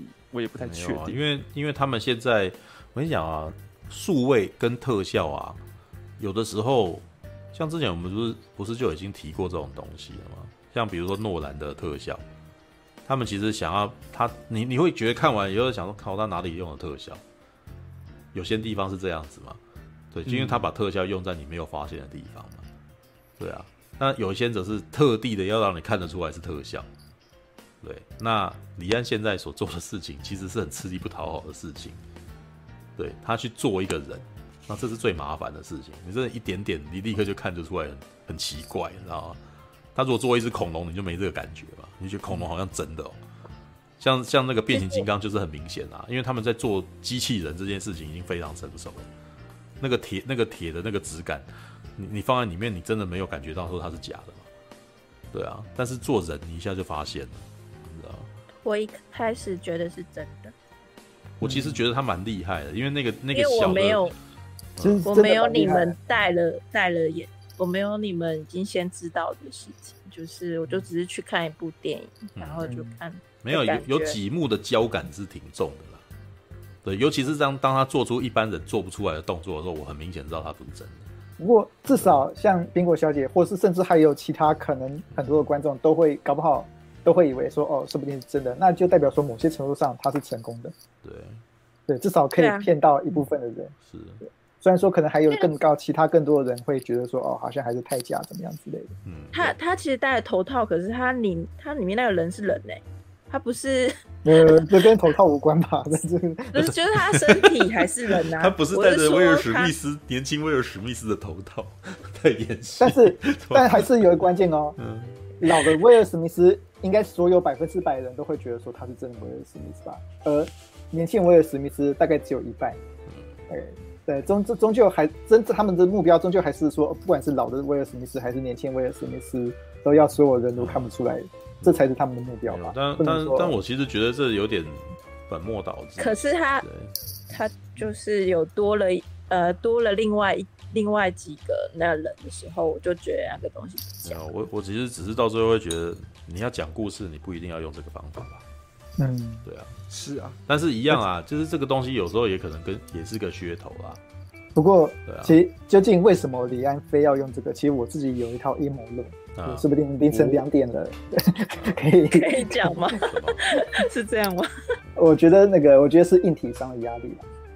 我有点怀疑那种真正能够播放高格数的那种硬体商，大部分应该都来自中国。嗯，那些相关晶片啊、相关硬体的制造商。对啊，而且而且他他们可能他们他们可能想要建立一个新的。新的新的格式，然后，呃，然后刚好又李安又是华人，嗯、所以他们想要我玩玩看这样子的，说不定他们可以变成某种格式主导的市场这样子，这是我的推测啦。我们其实前几天就在聊李安的下一步该怎么办。嗯，因为你知道，我们他目前那个什么，就是导演们投资电影，就是就去找找金主嘛。嗯，他基本上那个什么。去对岸这件事情，基本上李安现在玩这个已经算晚了，因为因为以今年的状况来看，那个中资啊的电影可能会会慢慢减少，嗯，但是也不是说就没有，是因为最近他们的氛围会变得非常麻烦，对，那那个你可以可以看我们前几年的那个什么哥吉拉有没有，然后或者是那个钢铁人三开始嘛，然后或者是那个变形金刚四啊。嗯，这些中资非常呃满满的电影这样子，可是最到了最近好像变得比较少一点。嗯，其实还是有，只是他们没有，还是有，就是中间有一些融合，到后来变成可能只是纯投资，然后没有，应该说你现在看到的都还是两三年前就开始在动计划，是，就是可能接下来可能会变得更自然。那呃。杰瑞布瑞像昨天前几天大侠不是也在聊嘛？他说杰瑞布瑞克海默其实可能在这边也是在寻寻求中资的金主嗯，是的支撑之类的。但是呢，你知道在其实其实这个双子杀手算是失败的，就是如果以以市场来讲，它是失败的。对，所以其实基本上目前已经大势底定，因为台湾就算台湾大赚，他也不可能让他回本啊。对，所以我们那天人在聊说，不晓得不晓得他的下一步，他如果还要再拍电影，他能够去找谁？对，然后我们就讲 Netflix，为什么？因为马丁·史科西斯这种电影，其实，在电影院其实是很难上。对他，马丁·史科西斯最近不是拍了《爱尔兰人》吗？嗯，对，《爱尔兰人》是一部长达三个钟头的电影。因为我们前一阵子在很痛苦，就是嗯，电影的长度这件事情啊。知道现在的片商其实是不喜欢太长的片，因为排片麻烦。对，就是你一部三个小时的电影，然后你只能够卖，你只能卖一部电影的票钱。对，那事实上就可以拍，你如果拍一部两，就可以塞两部九十分钟的片嘛。对，所以你电影拉不长。对，那但是在 Netflix 里面，反而他们其实好像没有这个问题，你知道吗？所以像罗马或者是爱尔兰人这种片，就是突然间有机会拍了。那呃，Netflix 也想要拉拢这些大师们，他们需要大师的认证与加持，证明说他们的他们其实是艺术，就是可以做艺术展现的东西，所以他们之前才会在坎城或者是在威尼斯那边想想想尽办法要去参参赛嘛。然后对，然后影展影展方可能就会跟他们拉锯嘛，就是说啊，你没有在电影院放不行之类的嘛。对，也但是呢，也就是说，Netflix 有可能会对李安伸出橄榄枝。你知道吗？就是一个需要钱，嗯、另外一个又需要他的名气的这种状态，有可能啊。对，嗯，啊，要不然呢？不然就是也有可能到最后，如果这个也不行的话，就可能会像保罗·范赫文那样子，就是保罗·范赫文其实也在美国闯荡一番以后，就是在美国没有办法再拍片，就回荷兰，对，继续就是拍他的那个什么，继续拍他的电影这样子。李安，他回台湾会有人投资他吗？应该会有啦。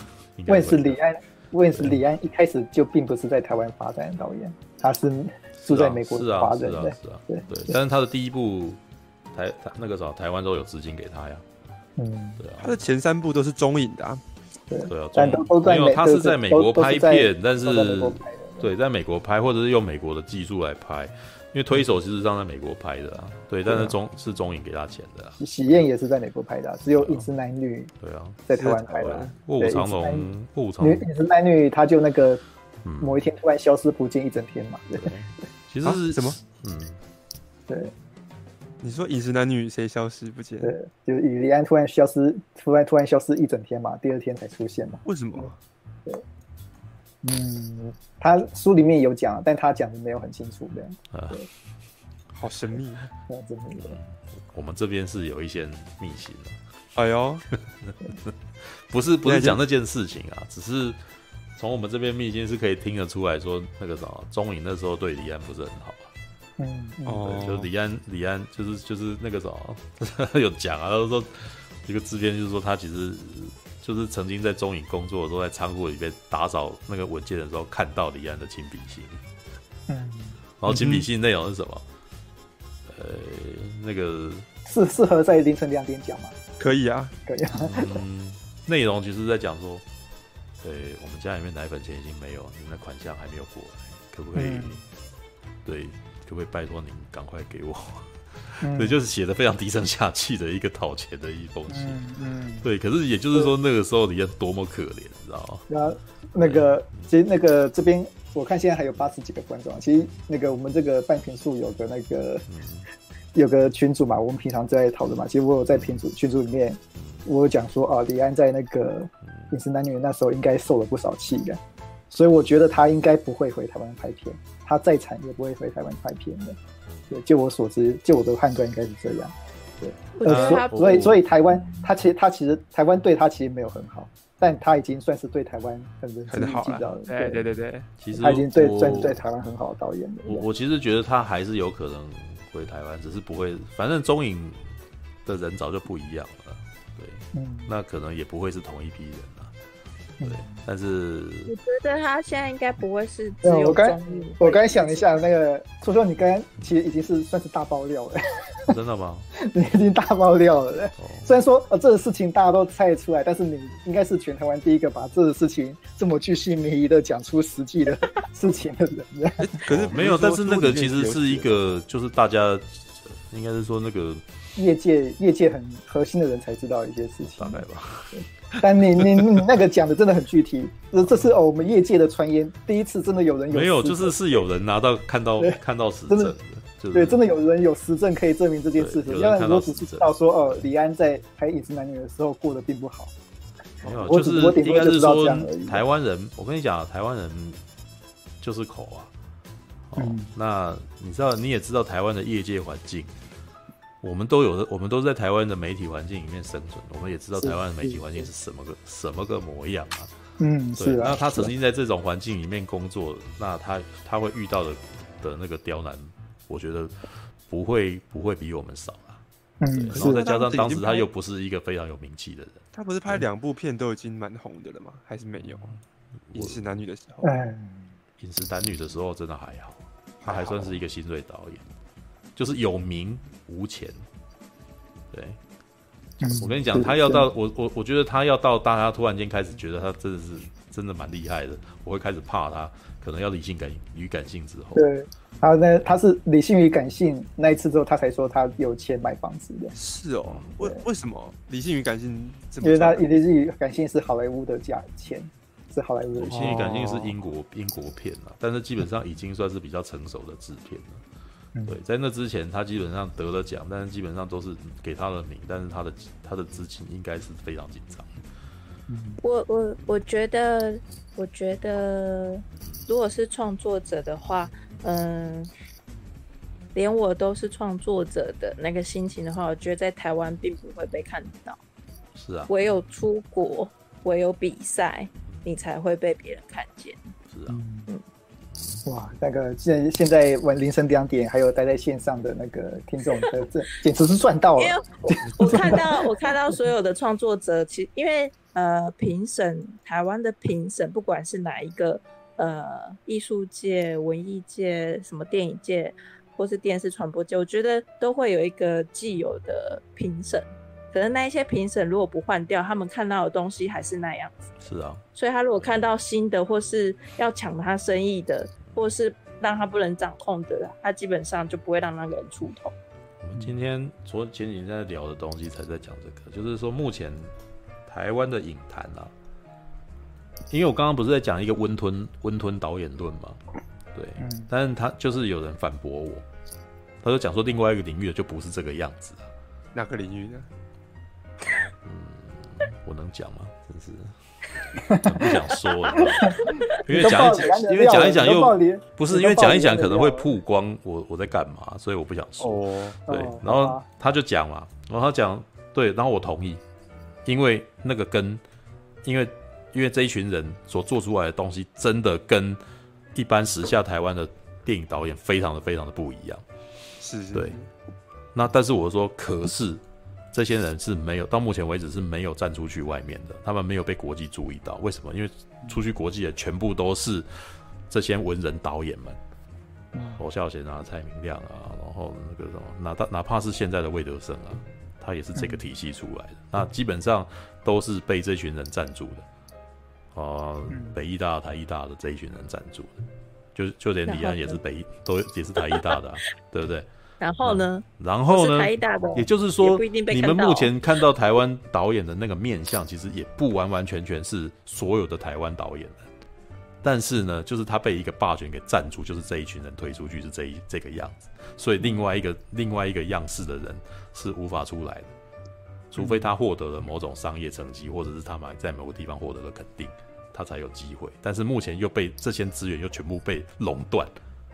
就全部又被那个什么，就是因为他们可能跟他们可能的那个什么政商关系也良好了，知道吗？他们的人脉也比较良好，对，所以就全部都被卡，就都是被他们卡住的。对，那呃还有他们教育观众觉得什么东西是屌的，所以什么，所以观众目前对于这种东西是觉得他们比较屌的。虽然我自己的观察是我并不觉得是这个样子，对，对，促兄你要那个赶紧加一个不自杀真名才行的。不会啊，为什么他会因为这样子杀我吗？我其实并不这么觉得。啊、你要讲这个的话，其实因为我在现在在中文系嘛，嗯，好，嗯，中啊，例如说文学啊，或者说其他文艺界啊，又有另外一种状况，就是已经不只是这种。呃，可能不同体系、不同价值观，就是或者说不同不同艺术形式的一种霸权的争夺了。可能还有一些呃政治的东西，我不确定电影有没有。但是呢，就是也是一个类似的状况，可是它是政治的。就是说呢，在某某几年啊，某几年，好，你呢，如果呢，例如说写文学的研究要去投国科会的研究案，只要呢研究题目上呢有台湾两个字，嗯，就可以。一定可以拿到研究经费，不管写的多烂，那只要没有写台湾两个字，就绝对拿不到钱。好，那么那几年呢的文艺界，据说，例如说剧场界也是一样，就是呢，你呢一定是要是这个跟这个派系有关联的人，好，你才拿得到资源。好，因为以前呢、啊，另外一个政府他们可能财大气粗，就不会去。好，不会去分区分，我全部都发补助。好，但是等到这个政府上台之后呢，他们呢开始会有一种我想要保护自己的心态。好，甚至呢，我有想某些没有这这观念，我觉得比较好的，这还蛮明显的。不不就有克刚反克刚这种事情？可是我都觉得这是愚蠢的事情啊！因为你们在讲的是意识形态，你们没有要真的做，你们没有真的要做学问。然后据说文艺界那时候我听到其实蛮震惊的，就是说当时剧剧场啊，因为剧场的维持其实很不容易嘛。然后你如果政府没有给钱，小剧场真的活不下去。所以呢，啊，据说那几年就是因为这样，好，所以呢，台湾呢死了一片小剧场。只有那几个活下来，这样子。没有啊，其实这是，但是我其实觉得那个东西是环境的扭曲啊，因为你看哦，以剧场来讲啊，我不知道你们之前有没有看过日本的那个什么，有一个新闻是日本的《悠游白书》改编成舞台剧，嗯，对，那个才是商业舞台剧，嗯，我们我们我们现在的舞台剧就太太文人，所以你是不会，所以你当然不会有市场啊，所以前一阵子那个啥马大。被找去看，那个时候一开始本来找我去看，然后我没有办法去看。忍者乱太郎那一次的，没有名战路啊，对那个什么哦，名战路，对对对，大家也要去看嘛。对，我觉得名战路才是我们那个剧场的以后的方向，就是你就是要想办法跟跟现实的市场、跟现实的那个风向、跟现实的话题去接上。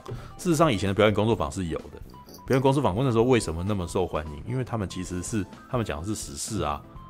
他们其实就是印证当时的东西嘛，所以不管为什么我到现在我都还津津乐道那个什么那几个那个相声段子，因为那些相声段子现在还有用，但是我们现在却没有办法做到这样子，就是也也许他们就是应该是有越到后来越来越形而上了，就是反正是以前的表演工作坊的东西比现在的脱口秀还要厉害，因为他们他们酸呐、啊。很嘲讽，基本上就是跟南方公园一样的嘲讽度，你知道吗？嗯，对。那好吧，这个其实是剧场相关的东西。但我啊，我我最后再讲一件事情啊，其实时间不很晚了。嗯，蛮晚。没关系，那个有听到爆料的人，今天晚上都值了。我们我们那个体系的，就是我这去跟那个体系的那个什么工作人员里面聊，然后那个工作人员里面的年轻人也其实都有想要创作。哦，所以他们其实也有自己私下要做一些东西，想要去报奖这样子，想要去得奖什么，想要去想要去参赛之类的。然后，但是我其实非常坦白的跟他讲说，你这个东西拿去，你这种东西啊，拿去报那个那叫什么金金穗奖金穗奖啊，评审一定不会选你。为什么？因为他们喜欢看。意识流的东西，他们喜欢看文青的东西，所以你像你这种玩技术的，哦哦，那个不一定，我我要讲不一定，这这跟那个应该要看他，他没有，我要讲他这要看他找到什么制片，他要要看他是啊，看他怎么那制片就是要怎么包装他，对对，但是我看他找到。够强大的制片，对，帮做他靠靠山，应该是有机会得的。好，但这就变成我们刚刚刚讲那理论是一样东西的。对，就是说，就是你要把它包装成像文青的样子的东西。但是呢，我跟他讲说，你你你要去参参加这个比赛，你还不如去参加国际的比赛，因为你的东西非常的有特色，对国外的人来说。绝对非常有特色，你一定会被看见的，因为很有趣，而且还是还可能独步全球。嗯，我要先生，我我现在没有办法告诉你们我在干什么，但是我给我我绝对要告诉你们，台湾其实是有独步全球的东西的。嗯，对，我其实觉得那个非常的屌。我每次看也因为其实是有拿到给国外的人看的，好莱坞人看了也都说，为什么你们那个太厉害了，我们没有办法做到这种事情。嗯，只是你们看不起他，你们长久以来看不起他而已。嗯，对，你们长久以来觉得那个东西其实是不入流的东西，对，但是不是的，绝对不是这个样子。我越看越觉得不是。对，好啦，All right，这个不小心爆掉了，对，但是我我也不太愿意讲太多，因为我现在真的不能说。对，不过那个，我觉得那个其实李安跟杰瑞布莱克海默他们愿意，先不论骗子到底是好还是坏啦。他们愿意投资金钱跟，嗯，那个时间在这个这样的实验跟创作上面，我是觉得还蛮还蛮敬佩的吧。是是是，你就你就想说，在一个哦很传统的商业市场，嗯，这样子有人愿意做一点不一样的事情，我觉得是是一个挑战。所以说，如果你真的有兴趣想要看《双子双手》的话，嗯，最好赶快去看，说不定这是你这辈子。最后有机会接触这样的电影的机会，然后 以后搞不好没办法。没有，呃，李安极是极有可能拍完这部就找不到钱了，我相信，因为这个连砸两次，还蛮可怕的，你知道吗？连砸两，他比利林恩已经砸一次了，他很适合拍续集耶。他很适合啊，但是他没有赚钱，为什么我要拍续集？这个是非常非常残忍的一件事情。可是浩克砸了，他都没有没有败阵下来。可是他浩克砸了以后，你看他沉潜多少年啊？断背他断背山就回来了。对啊，那是多那是要多少年后的事情？所以就是那他今年都已经六十几了，你你还要他沉潜多久？没有在在好莱坞，好莱坞就是这样了。好莱坞你不赚钱，就是被人当废人啊。对啊，就是这样子。这没有，这就是铁的事实啊，它就是商品啊。对啊，你当然是对啊，我我得说啦，就是适合来法国拍哦。嗯，没事，好不好有机会哦。没有啊，布莱恩迪帕玛当时就是这样子跑去日本，呃，跑去跑去法国拍啊，那个双面惊悚啊。我也觉我觉得双面惊悚很好看，但是他一样，因为法国很热爱蔡明亮、何孝贤这两个导演。对啊，但是他们，你有没有注意到，他们其实永远拿不到大资金。他们拍的东西，不过他们两位有拿过法国资金，倒是真的。就是他们有啦，这个应该是说，呃，王家卫也曾经有拍跟诺拉琼斯拍过电影嘛。哦，对啊，什么蓝莓叶？对啊，我的蓝莓叶嘛。对啊，那可是蔡明亮有没有办法拿到那个好莱坞资金呢？嗯。对啊，蔡明亮应该没办法。你看现状嘛，你自己看。但没关系，反正反正他有法国资金可以。对，法国观众喜欢他，但是有没有办法给他很多资金？对啊，是法国一欧元比美金高啊。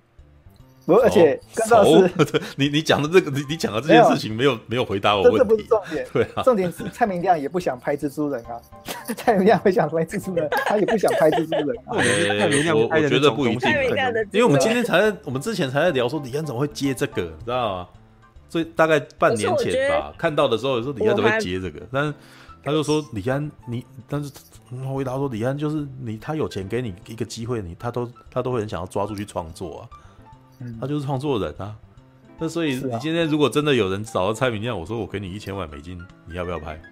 他可能会拍啊，他会拍哦，反正就反正拍砸了再说嘛。他一定是拍他自己的东西。对啊，一定是啊，他们就一定会想说，那好莱坞好莱坞不会让蔡明亮拍他自己的东西，所以这个东西一定是他的资金来源一定是法国或其他国家，好莱坞一定没办法投资他做自己的东西的。应该是这个样子的。是啊，对。但是应该要知道，美国也是有泰伦斯·马利克这种导演的。嗯，对啊，所以也不是说完全没有没有这种人啊。对啊，只是就是他们在那边也是独立制片嘛。对啊。嗯。但你看哦，像泰伦斯·马利克这种导演，大家也是那些演员也是争相去希望能够能够被那个什么能够演到他的电影啊，知道？李安也是啊，李安也是。对啊。嗯我小姐的壁纸，你看到网友，你是看到网友留言在那边笑是吧？对，这也蛮好笑的。欧元比美元大哎，所以一千欧元应该可以抵一千一千万美元呢。靠，这是这是奇怪的逻辑，你知道吗？是我真的是这样想啊，我真的觉得他如果在法国很红的话，赚的钱不更多？没关系，我是从那个。亚特兰提斯来的，我现在给你一条金块，然后那个一一亚特兰提斯金块，干，然后然后他说一亚特兰提斯金块是两亿美金啊，干，币值不一样，还是我们用那个印尼盾啊，不知道几千万印尼盾，然后千万制作，干，妈的！可是我我真的是以觉得，我真的是觉得要赚，如果你说什么赚不赚钱，啊，真的欧洲比较好赚。我觉得那个时候玩到双子杀手这个啊，真的已经不是那个层级了。他那个是全球，当然不是，他那个是全球全球票房要到哪里的那种状态，你知道吗？所以，所以我才说双子杀手那个是很不容易的东西，就是。你能够骗到这么多钱拍这一部，我是觉得是了不起啊！真的，对，因为你已经达，你已经知道李安一定拍成那个样子啊，对 不对？就是布然，就是布瑞克海默不知道嘛。其实我一直觉得杰瑞布瑞克海默他搞不好一开始是想想要拍成像少年派那样子，很丰富，然后大概吧，很有很有视觉感这样子。只不过最后哦，没想到李安他是想玩一百二十个，那一百二十个就有很多限制的。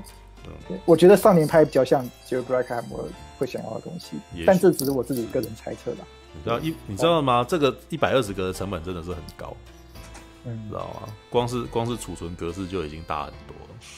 你平常是二十四格，一百二十格是二十四格的几倍啊？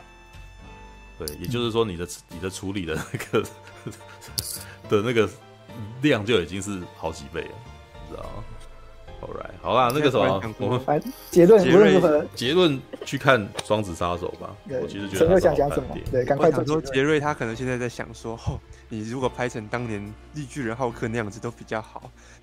嗯，没有啦，杰瑞现在应该不想这个，杰瑞现在在想的是说我下一步怎么样。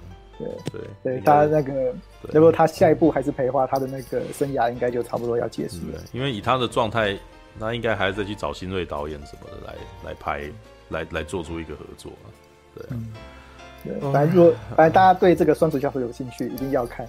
你以后可能没有机会再看类似的东西。对，可能是最后一次，最后一部这样的东西。李安自己也常常在讲啊，他每次都是当成最后一部在拍的、啊。对对啊，所以这这这次可能真的是最后一步哦，可能变可能变成真话哦，要要要小心要注意一下，所以要有兴趣的人一定要去看一下。嗯，强者我朋友是李安迷，他看完出来问他好看，叹了一口气就没跟我说话。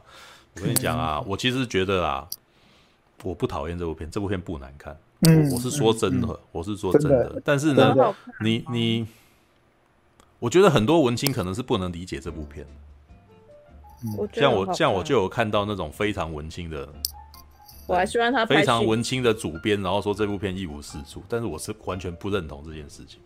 这部片其实蛮有趣的，只是你们只是那个什么文青用一种，因为他没有看文青用，你知道文青用他想要看的那个观点去看这部片，就觉得他没拿到，然后看谍报片的人又用谍报片的观点就是去看，结果就没看到。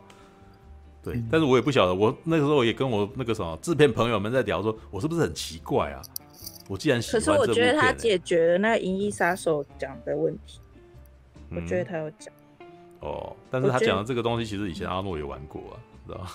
嗯，阿诺也拍过那个《魔鬼复制人》啊，知道吗？但是它里面的内容不一不一样啊，艺术手法不一样啊，它诠释手法不一样。没有，我觉得李安要要讲的点，真的跟那个什么。有另外一个自己没什么关系，我觉得有点还是他还是着重在负责这件事情，对，因为他面对他他面对另外一个自己，其实更多的是一种父亲的关怀，一种不希望他再重蹈覆辙的一种担心，对，或者是不愿意伤害他的这种情感。就是 Don't shoot, don't shoot，他常常在讲这句话，你知道，不要杀，不要打他，不要打他，他宁可自己去承受，然后自己被打倒在地上，他也不要，他也不希望那个人受了伤。我觉得那个那个其实这这所以才说这部片充满温情，你知道吗？很特别的片啊。对啊，所以很多人在讲说这部《双子杀手》的文本很空洞，然后呢很平庸，你们都不会这么觉得是吗？我他为、嗯、他为什么要很很丰富？对，呃，我是也可以是轻喜剧啊。我是觉得不空洞啦，反正就像我，我也觉得不空洞。他他其实是他有潜力的，他只是不知道为什么看起来很浅。我是觉得有点浅，但是他的他的野心是很大的。嗯，但是我其实我不讨厌他的他的浅，因为我觉得他还蛮恰到好处。对，就是我我有说过，他我没有要求他每次都要拍那个什么深刻的大作。对他他拍一个这个东西，我觉得还比比利林恩的中场战士让我看完还要舒服。我看完比利林恩的中场战士出来心情很差，哎。我其实觉得，对啊，我承认他超厉害的，可是我看完出来又好痛苦哦，因为他让我想到人生很痛苦，知道吗？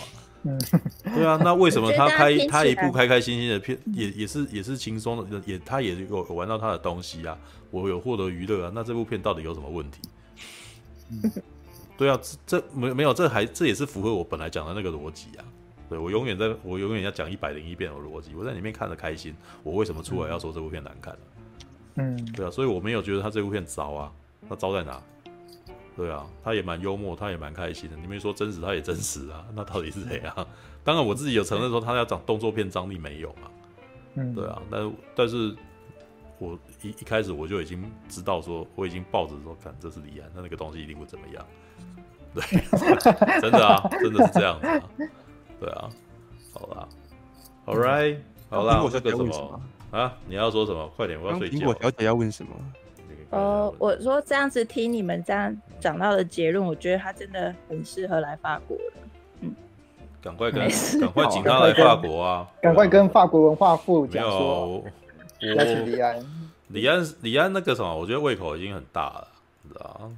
对，搞不好李安会说你要给我五千万欧元。